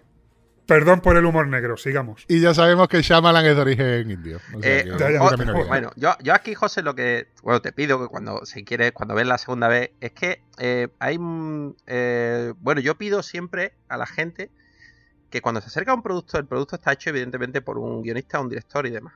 Y que ellos han hecho su idea. Y muchas veces, eh, con esta anticipación que tenemos cuando nos acercamos a un producto que queremos que nos guste, nosotros volcamos unas ideas predefinidas acerca de cómo queremos nosotros que nos presenten las cosas. Es decir, nosotros volcamos una serie de, de querencias que después el director no nos da porque el director nos cuenta su historia con sus argumentos y a lo mejor los argumentos para nosotros nos parecerían más válidos otros. Entonces yo creo que ahí, en esa línea, pues estamos tú y yo. Yo sí creo eh, entender cómo lo plantea Chavalayan y lo comparto y tú para nada lo compartes, te parece totalmente lógico. Yo nada más que te pido que hagas otro segundo esfuerzo porque realmente los elementos están ahí. ¿Que te pueden parecer peores o mejores? Me parece lógico y totalmente ya es la opinión de cada cual. Pero que los elementos para explicar el por qué no haya esas cosas es que el propio desarrollo final de la película te lo responde. Tú querías unos Black Ops y querías que esa gente no se escapara. Vuelvo a repetir, Mm, no se escaparon, acabaron muertos porque el sistema de salvaguarda estaba ahí. Lo que pasa es que no estaba tan inmediatamente ahí como tú lo querías, pero esos tíos no salieron de esa puñetera colina, están muertos los tres. Vale, pero vamos a lo que vamos. La función de la organización es que nadie se dé cuenta de que aquello ha pasado. En el ¿Correcto? momento en el que tú provocas por tu mala praxis, porque no has sabido cuidar lo que es la vigilancia, un enfrentamiento en el exterior, por mucho que por allí no se pase nadie, tú ya estás creando el riesgo de que la verdad salga a la luz, independientemente de que, joder, tenemos cámaras por todos lados y no hemos sabido aislarlas de cualquier tipo de eh, comunicación para afuera. Vamos a ver, que es que todo está allanado para que Shyamalan consiga lo que quiere. Espérate, espérate, partimos de una base. La película se llama Glass. Es el increíble poder intelectual de Glass. Si Glass no está por encima de todos para que necesitemos dos o tres vueltas para ver su puñetero plan, entonces ¿qué mierda de poder de supermente tiene? O sea, Pues qué el- mierda de supermente tiene cuando el resto de sus adversarios, cuando la gente que lo va a controlar es tonta del culo. No es tonta del culo. Lo No han, lo, lo han, lo- han creído que estaba derrotado. Han creído incluso haberle hecho una operación que no sucedió. Coño, pues es que el tío lleva haciendo un papel de 15 años de, de, de, de estoy malito, me he ido, no estoy vivo. O sea, coño, es que no le quites mérito a 15 años de ostracismo con tal de que en el momento adecuado el tío pueda hacer lo que hace. Es que tiene mucho valor. Es que eso es como en la película de ilusionista, ese mago que eh, actuaba que era un, señor mayor cuando el tío estaba cuadrado eh, todo el rato, ¿no? O sea, quiero decir. Yo lo único que te digo es que si esto es el modelo de una organización de estas, de las que están en la sombra, tipo el protocolo de los sabios de Sion, dejad de tener miedo de los conspiranoicos porque son tontos del culo. Claro, pero el error, pero espérate, enti- entiéndeme una cosa, el error no es eh, que las cosas en el, el- en el hospital no se hayan hecho como tú querías que se hicieran, José. El error de la organización es darle la oportunidad a Staple de que haga algo diferente a como la organización se venía comportando desde hace un montón de años. Ese es el error. No, el error es darle esa posibilidad sin la salvaguarda de que el plan pueda salir mal. Porque una organización verdaderamente preparada dice, vamos a optar por una metodología alternativa, pero cuidado, esto va a estar respaldado por medios de contingencia si la cosa sale mal. Cosa que no existe aquí. Bueno, eh, Bueno. ¿me permitís un segundo? Sí, claro, cómo no. Por supuesto. Mira, eh, estáis haciendo una cosa que es muy de cómic, que es para pensar, entonces si lo ves no le duele esto, ¿por qué no pasa no sé qué, no sé cuánto? Vamos a ver. Eh, la Guerra de las Galaxias no es una mala película por el hecho Ya, yo sé de que va. la Estrella de la Muerte tenga un sitio por el que se le puede disparar. Y esta película no es mejor ni peor por el tema de que haya otro fallo de seguridad, que es como el de la Estrella de la Muerte. Bueno, Al final, me parece que os estáis enfrascando en algo que no tiene tanta relevancia. La película en su conjunto mm, tampoco gana ni pierde por este hecho. Sí, es que yo, yo creo, yo creo que sí, Edu, y te, te explico por qué. Vamos a ver, esta película ha jugado a otra cosa, y ahí puedo entender que tuvierais críticas al engaño, y es que deja de lado el discurso del superhumano para pasar a otro discurso que nos lo mete al final. Y yo creí que las críticas en ese, en ese aspecto venían por ustedes, que es que se va al, al discurso de las logias ocultas, de estos Illuminatis que nos gobiernan a todos. O sea, deja el discurso lo que superheroico dicen algunos. o bueno, que dicen algunos, evidentemente. Eh, tampoco voy a decir yo que eso sea cierto o no. Eh, eso cada uno que crea lo que quiera. Pero que pasa de un tema que era el que nos estaba vendiendo en las otras dos cintas a otro tema. Yo creía que vuestra crítica venía por ahí. Y esa crítica, por ejemplo, la esa puedo. va a venir la- después. la esa puedo- va a venir después. esa crítica, por ejemplo, la puedo compartir. Pero entendiendo, entendiendo ese giro, entendiendo ese giro, entendiendo que la logia del trébol, y yo ahora os hago aquí un apunte, el trébol, el tatuaje, es de tres hojas, no es de cuatro, ¿correcto? Sí, correcto. ¿Por qué no es de cuatro? Porque son los humanos normales los que se están protegiendo de los humanos evolucionados, que serían representados a lo mejor por un trébol de cuatro hojas. Yo esa es la lectura que saco de ese trébol solamente de tres hojas, porque cuando alguien normalmente se pone un tatuaje de un trébol, se lo suele hacer de cuatro hojas para que le dé suerte. Es Yo esa es la, la lectura que, que saco. Entonces, el, el tema es eh, que si crees esta logia final, que ahí es donde podemos discutir si nos ha gustado este giro o no nos ha gustado, y yo ahí en lo mejor empatizo más con, con ustedes y vuestra opinión, pero el plan y la construcción de toda la película viene dada en que la doctora Ellis se ha equivocado, pero se ha equivocado ella, no, no, no la logia en su conjunto. La logia les dio tres días, esos tres días de alguna manera, bueno, Cristal se ha hecho con el control y se la ha jugado, porque ellos, a priori, cuando acaba la cinta, el, el último giro es que Cristal ganó. Es decir, mm, eh, habían muerto los tres, pero Cristal gana. Yo no sé, mm, o sea, a mí no me parece tan mal y, y es algo que para ese final mm, idílico es lo que pesa, porque mm, yo creo que a lo mejor lo que nos ha gustado en, el, en, el, en casa, lo que nos ha gustado en América, es el hecho de que los protagonistas mueran, porque no se da mucho en el Sí. cine americano que los buenos pierdan, entre comillas. Estoy de acuerdo en que eso habrá motivado muchas opiniones negativas y sobre todo en el, el héroe de la mejor película de una de las mejores películas de Shyamalan lo ahogas en un charco. Ahí está. Vale, ahí pero yo de eso me olvido, porque a mí el final, la conclusión, no me disgusta en absoluto. ¿Cuál es el problema que yo pongo? Pues, como ya adelantaba, el hecho de esta gran logia, de esta gran organización en la sombra. ¿Pero por qué? Pues por la sencilla razón de que a mí lo que me hubiera gustado y lo que me hubiera parecido más legal por parte de Shyamalan es que hubiera jugado con los mecanismos de construcción que ha desarrollado a partir de, no vamos a decir dos películas, sino dos películas y media. ¿Vale? Porque eso es como la gran revelación, el giro final. Vamos a decir dos películas y tres cuartos o dos películas y media. Tío, esto es como si en un concurso de cocina das unas reglas de, mira nene, me tienes que hacer un plato con estos elementos y tú de pronto te sacas la rúcula de la manga. Constrúyeme con lo que tienes. ¿Sabes por qué? Porque lo que has hecho a través de estas dos películas y pico es muy interesante y tiene suficientes elementos de construcción como para darle una buena conclusión. Y sin embargo, te sacas un elemento alienígena que para colmo enlaza esto con el conspiracionismo, que a mí me parece un tema muy poco interesante, como mucho para echar unas risas, y concluyes con esto. A ver, y luego eh, incluso puedes discutir la idea de Shyamalan. Es decir, ¿estos tíos son los villanos de la historia?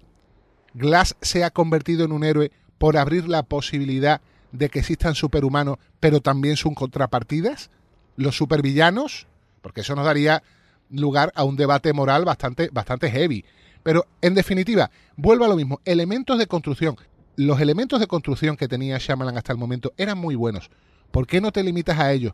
¿por qué no acabas la historia con estos mismos elementos de construcción? ¿Por qué me tienes que sacar de pronto el bloque maestro? Vale. A mí eso no me gusta. Bueno, te, te- te doy la, la réplica. El, el debate moral es el debate moral que se tiene en los cómics de superhéroes desde la prim- primera génesis desde la segunda. Sí. El hecho de que los mutantes es el siguiente paso evolutivo y por lo tanto siempre hay racistas humanos que no quieren que estos existan porque si no acabará en la debacle de la humanidad como se conoce. Es decir, eh, llegó el Neandertal y el cromañón desapareció, pues lo mismo. O sea, es un discurso que está ahí. Pero es que si analizas el protegido que tú mismo acabas de decir en esta grabación de hoy que te encantó, hace exactamente lo mismo. En el protegido, el giro final de que Don Cristal fuera el perpetrador de todo lo demás no parecía obvio en la cinta y hasta que tú no te lo das al final y ves la película una y otra vez, no te das cuenta de que esa actuación de más que hacía eh, el personaje de Samuel L. Jackson, de por qué se tomaba tan a pecho que David Dunn no fuera eh, lo que él quería que fuera, parecía no tener sentido en muchas escenas hasta que tú conocías el final. Aquí te digo lo mismo, no nos ha engañado, nos ha vuelto a hacer lo mismo que hizo en El Protegido en su día, lo que pasa que a lo largo de tres películas.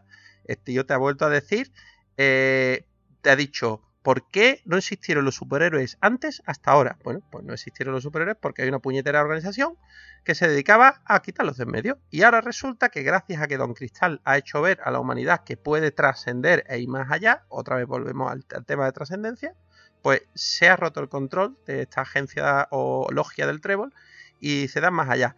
¿Que no te gusta el giro? Vale, pero es que es el mismo giro que lleva haciendo Chavalayan tanto, tanto tiempo. Es decir, en No. todas sus películas hace lo mismo. Y si yo ve, y si volvemos a ver la película, estoy seguro que la logia mm, tiene sentido en la actuación de la doctora Staple todo el rato. Con elementos que ya estaban. Lo ha hecho siempre con elementos que ya estaban. Y aquí lo está. Vamos a ver, vamos a ver la o con elementos que se podían vislumbrar. Pero ahora, para mi gusto, no lo ha hecho. Y ahora aquí te digo, lo del protegido sería lo mismo si desde el principio nos hubieran dicho que esta señora forma parte de una organización, de un grupo que se dedica a estudiar a los superhombres, no de una señora individual que ha visto ahí que hay una posibilidad, porque en Filadelfia han surgido una bestia por un lado y un protector por otro, y luego encima tenemos el personaje de Mr. Glass. No, Pero es que- aquí es me lo saco de la manga. Perdona, en el protegido nadie te dijo que los atentados que se van inventando durante toda la película fueran obra de nadie. Eran meros En el protegido se nos dijo que había un señor que Ah, estaba muy interesado por la figura del superhombre. Y de ahí tú podías dilucidar en un momento dado, o por lo menos cuando al final tú escuchabas que este tío era el responsable de todo, no te sonaba a me lo ha sacado de la manga. Mm, No, yo de creo- pronto veías yo- la lógica. yo- Se cerraba el círculo y decía, Vale. chapó, colega. acordamos, no. acordamos en que una narración sí te convenció y la otra no, pero los elementos yo creo que son iguales. No sé qué piensa Edu, pero yo creo que es la misma trampa que el de lo que Edu llama la chamalanada. No sé qué piensas, Edu. Yo, vamos a ver, yo soy un hombre muy sencillo y terriblemente sometido a las pasiones terrenales. y, y al final, mi conclusión de todo esto es que Shyamalan tiene un problema, un problema que, que es muy grave en muchos artistas. Y es que le gusta mucho la forma y se olvida del fondo. Entonces, una película que es, ante todo, es una historia. Y Shyamalan se olvida de darnos una gran historia y se va mucho a la forma. Es lo que te dices. Que si el reloj, que si planos del manicomio que se van acercando, que si no sé qué, mensajitos. Y al final, ¿qué no es esta película? Una gran historia. No es una gran no le saco más conclusiones ni la voy a analizar más allá. De hecho, de lo que yo he disfrutado mm, sin ningún tipo de reserva es de la forma. O sea, a nivel de dirección, para mí, Shyamalan está a la altura que hasta en sus mejores películas. Sí, sí, no, no se lo discuto. Y eso lo hace bien, pero es eso. A mí, la mejor dirección del mundo no me importa si la historia que me están contando no, no me resulta atrayente. Claro, pero eso, eso, eso es mucho más honesto. Pero eso es mucho más honesto. Que a ti no te convence la historia, porque no se puede decir que la historia sea mala o buena, sino simplemente que a ti no te gusta la historia y que a mí, por contrario, sí. Os voy a decir dos detalles que a mí me han gustado mucho, de dirección. Por ejemplo, lo que decía Edu de la forma. A mí me ha encantado el flashback de Cristal como niño con los peluches alrededor para, para poder montarse la traseo. Me ha parecido que es un momento soberbio. Y tiene detalles repartidos por toda la película. Y se me viene a la cabeza lo del tipo con el escudo de antidisturbios, la cara del tipo y que tú no veas a la bestia, simplemente la cara de horror del, del, del tío de- debajo del escudo. O sea, tiene momentazos. Tiene momentazos, pero si tú esto lo acompañas con una historia que realmente es solvente, y también os digo, Edu, lo de la estrella de la muerte en Star Wars era hasta cierto punto algo de un tipo de cine que te predisponía desde el momento en el que tú entrabas en la sala a la suspensión del descrédito. Yo en Shyamalan veo arquitecturas mucho más mm, recias. A lo largo de su carrera yo he visto eso y yo aquí no lo veo. Bueno. Yo, yo sí quería destacar antes, ya sin, sin, sin oponerme a, mi, a mis compañeros, los cuales valoro y aprecio, y es algo que tú me has hecho ver ahora y que te comenté yo ayer, y que vamos a, a apuntar por los puntos fuertes de la película que yo creo que a lo mejor pues la gente no, no es capaz de apreciar por sí misma si no ha visto a lo mejor esos extras. Tú acabas de hacer eco de un, de un flashback de Don Cristal, y es que esa era mi escena favorita, como ya te comenté ayer, del protegido. Y la gente pues no lo ha visto y a mí me ha encantado que hubiera rescatado eso como ha rescatado otras cosas. Eso me lo comentaste, ¿cierto? Claro, es que eh, para todo aquel que hubiera visto en su día los extras, Shyamalan eh, tiende a cortar muchas veces de sus películas las mejores escenas. Las escenas donde ha volcado una energía como director, porque eh, como creativamente le parecieron muy fuertes, pues ha exigido más a su equipo, tanto actoral como a su equipo técnico, y, y dan el dos de pecho. Pero a la hora de montarla se da cuenta muchas veces de que en el momento en el que van en la narración, a lo mejor eh, dan demasiada emoción al, al, espectador y que esa emoción en ese momento narrativo no es el que él busca. Y es que esta escena era una escena que se grabó en El Protegido, esta es una escena que se grabó hace ya casi 20 años. La, esa escena y era una escena que el propio Chamalán cortó y una escena que a mí me encantaba cuando yo hablaba con la gente del protegido decía la mejor escena del protegido no la habéis visto y la gente me decía ¿cómo es eso? digo porque está cortada y, a, y, y, yo, pues, por lo menos, le doy las gracias a Chamalán de que la haya compartido finalmente, no solo para aquellos que vemos los extras DVD, que somos pocos, sino para todo el público. Y es que esa escena es brutal cómo define a Don Cristal, uh -huh. cómo él se cree en ese momento capaz de, por su inteligencia, salir airoso de algo tan mundano como montarse en una atracción y cómo acaba en el desastre que se ve. Es sobrecogedora esa escena. Por cierto, hay otra escena que quiero vuestra opinión porque es una escena que estoy ahora mismo dividido de si realmente es una escena que él cortó en su día y aprovechó hoy porque sí tenía escrito, porque no lo sé, si realmente tenía escrito esas posibles continuaciones que han sido Split y Glass en el momento que empezó a rodar El Protegido o si ha sido un trabajo posterior. Yo sí sé que en su día pues esos esbozos, pero es que hemos visto aquí un flashback cuando eh, descubren el giro de que eh, el atentado contra el tren 117 acabó con la vida del padre de Kevin, ¿vale? Y es que eh, se ve la, cámara como lo despiden la mujer y ese Kevin de niño, entra a la cámara, vemos al doctor Crank que nos lo dicen por el, por el, por esa maleta con sus iniciales, vemos a la a esa chica a la que le mete cuello David Dunn en la primera película, en las primeras escenas del protegido, y cómo la cámara llega y se pone justo en el plano y en la posición donde estaban en el protegido cuando nos presentan por primera vez al personaje. Yo no sé si realmente eso se rodó en su día y simplemente él, él, para el protegido cortó esa escena y ahora nos la ha dado entera o simplemente ha hecho un montaje actual lo ha arreglado con, con, digital. Pero a mí me parece cojonudo. Yo creo que ha hecho un montaje digital. Yo, vamos, yo lo vi, en el momento lo vi claro, no sé lo que pensará Edu. Pues la verdad es que no lo sé si lo ha hecho con intención o no. Yo me imagino que cuando él hizo el protegido ya tendría la intención de, continuar la historia de alguna forma. No sé si cómo se desarrolló al final o, o, no. Entonces, ¿puede ser que estuviera grabada de antes? Sí, no me parecería descabellado. Si realmente se ha hecho o no, pues no lo sé. ¿Os consta alguno que Shyamalan desde el principio tuviera esta intención? ¿Desde que hizo el protegido? Sí, yo creo que sí. Y, y después ¿Él lo ha declarado? Claro, pero se centró solo en la primera. Pero yo no sé hasta qué punto desarrolló la idea de, de, esa película por completo. Entonces yo me, encuentro dividido hasta que salga el DVD o él, se pronuncie a si realmente esto es más metraje rescatado de lo descartado. Y lo cual me parecería, pues bueno, una, una, una obra maestra o simplemente una fortuna que un proyecto retomado 15, 15 16 años después eh, haya encajado también en ese sentido. Porque, porque aquí hay más de un salto de, de como tú dices, Edu. Es que está el salto de que le dicen, eh, tu padre lo mató Don Cristal. Eso es un giro. Está el giro de que al final no salen de ahí y, y, mueren ahí. Eso es otro giro. Después está el giro que, que, nos guste más o menos de que hay una logia secreta. Y después está el giro final de que a la logia secreta la engaña Don Cristal. Es decir, es que no es una chamalanada, es que se, se sobra de cuatro el tío. No, obviamente el hombre cuando hizo el protegido tenía la idea de historia.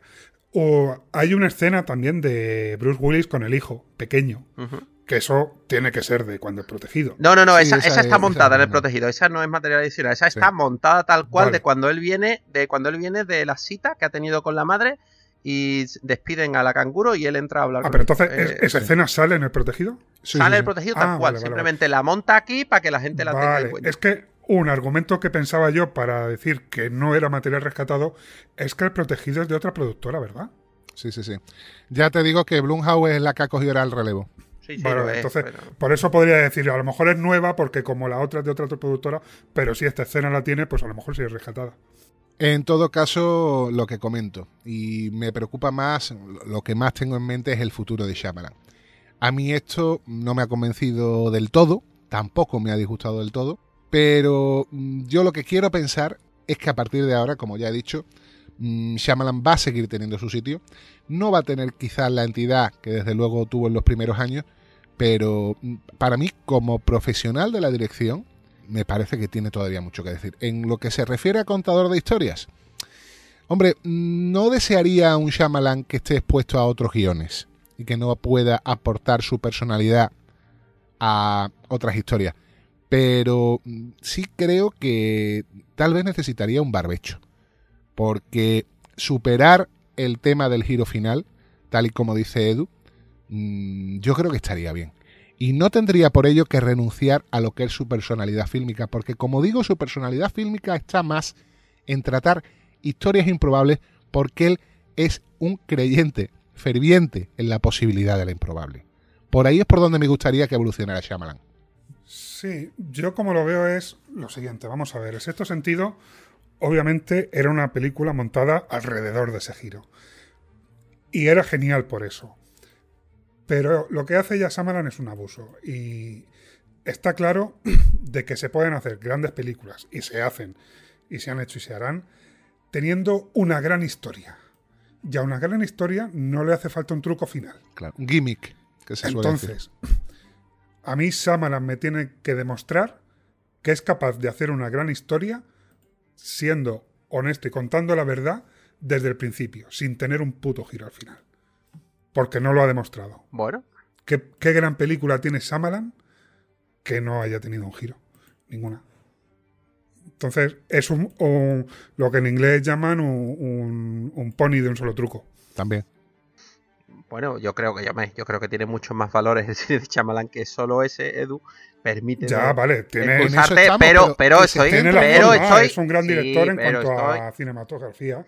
Pero Ya, en cuanto pero a contador de historias, que a mí sí me gusta y, y ya lo he dicho antes que no son tan planos como parecen ni mucho menos los guiones de Chavalán tienen muchas lecturas y mucho más completas. Y sí estoy de acuerdo contigo Edu en que quizás eh, debería dejar ese truco eh, o usar ese truco en diferentes sitios de la historia. No tiene por qué guardarlo todo para el Ujú. final. Eh, yo hago aquí un paralelismo con, con Naoki Urasawa, un tro narrador que siempre domina esta técnica del thriller de, de los giros y tal en sus obras, como puede ser 20th Century Boy, Aquí estamos hablando de cómic, por cierto. de cómics, estamos hablando de manga concretamente, y que tienen también estos giros brutales final, que hay veces que esa pregunta que te ha estado reteniendo a leer convulsivamente toda su obra, eh, se, te, se te hace al final, se te deshace, porque hace tanto tiempo que necesitabas saber esa, ese giro y no te lo ha dado que al final te parece poco. Entonces llega un momento que, por ejemplo, Urosawa evolucionó y pasó a, usar esos twists al final de prácticamente cada, cada bloque o cada episodio. Yo, por ejemplo, para la obra más redonda de Urosawa, en este caso, recomiendo Pluto, donde él plantea un interrogante que a ti te llama la atención seguir la historia buscando cuál es la respuesta a ese interrogante y eh, esta vez te lo te da te da la respuesta muchísimo antes en la narración y después te plantea otro. Entonces yo en este sentido a Shyamalan le pido que, que sí, oye, ¿por qué no? Haga este esfuerzo por, por hacer una historia, digámoslo, más honesta, ¿no?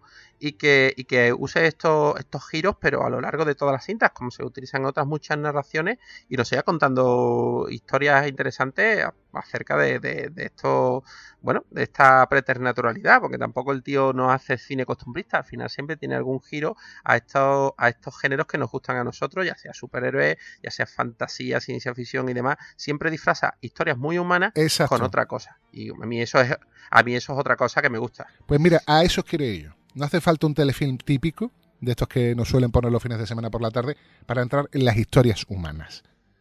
Shyamalan es un tipo que trata a los personajes con una apabullante humanidad. Eso lo tiene desde el principio y eso sabe hacerlo enclavándolo en un cine de género.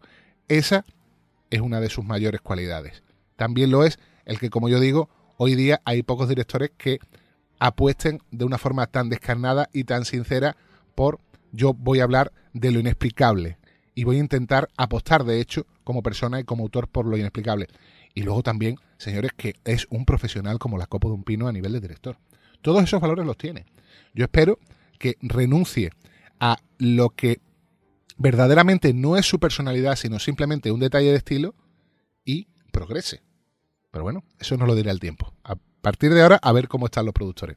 Yo creo que seguirá con Bloom, probablemente. Yo no creo que lo dejen la estacada.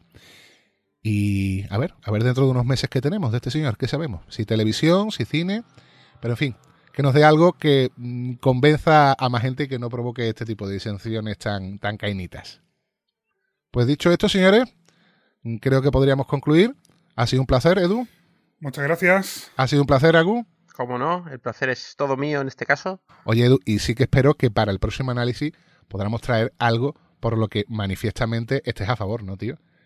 Que te, te apetece, ¿verdad? Sí, mira, yo te propongo, me acaban de pasar eh, un nuevo estreno que parece que va a haber Sí. de una nueva peli de cazafantasmas con Bruce Willis, Bruce Lee y Bruce Manuel Escobar. Tiene que estar, vamos, tiene una pintaca espectacular. Quienes quieran saber exactamente a qué se refiere Edu, que se pasen por el canal de Telegram. Recordamos, como siempre, t.me barra marcianos en un tren. Bueno, señores, pues esto ha sido todo. Hasta la próxima o hasta la próxima de Shyamalan. Nah, hasta dentro de unos días. Venga, hasta luego. Venga, hasta otra. Hasta luego.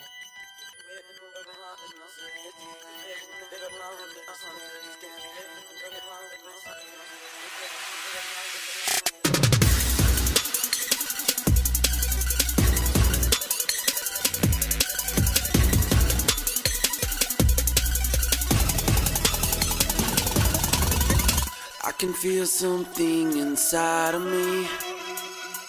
Can you break it? I can feel something inside of me. How can you breathe when you live in an existence that doesn't know what to make of you and place you in inescapable rooms they say are safe for you and daily they sedate you and tell you that you're incapable they can shatter my bones but my mind is unbreakable fulfill my purpose unleash the beast blood will spill and trickle into the streets why because pain is all I know in my life I will share this pain with the world in my sights I am the mastermind villain in the darkness embodiment of wisdom brilliance incarnate. These are not delusions of grandeur. You wanna know the truth, yeah, you dare not seek the answer. They will never understand.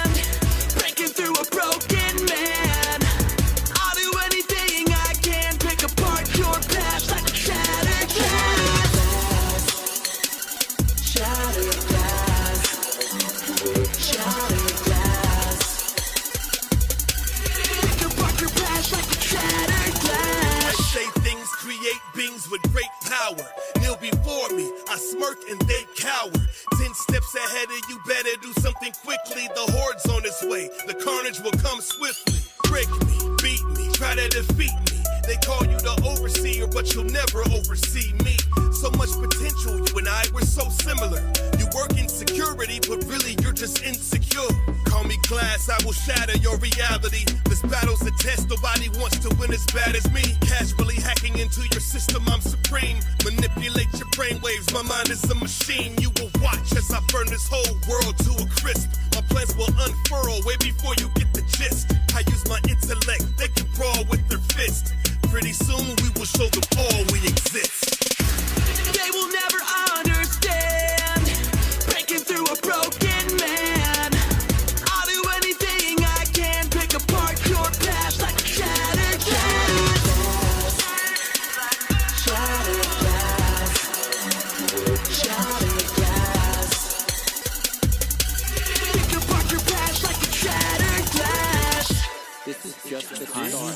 Darren, you're, you're the one of us. The beast is coming ten minutes, his dream.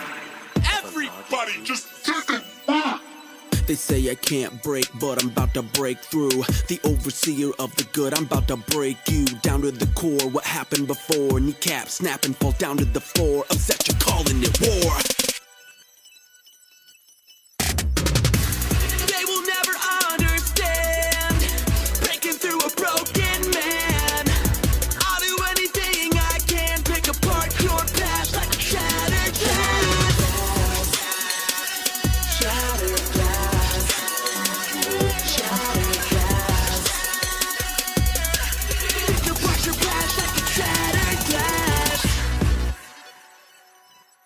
Glass. Marcianos en un tren.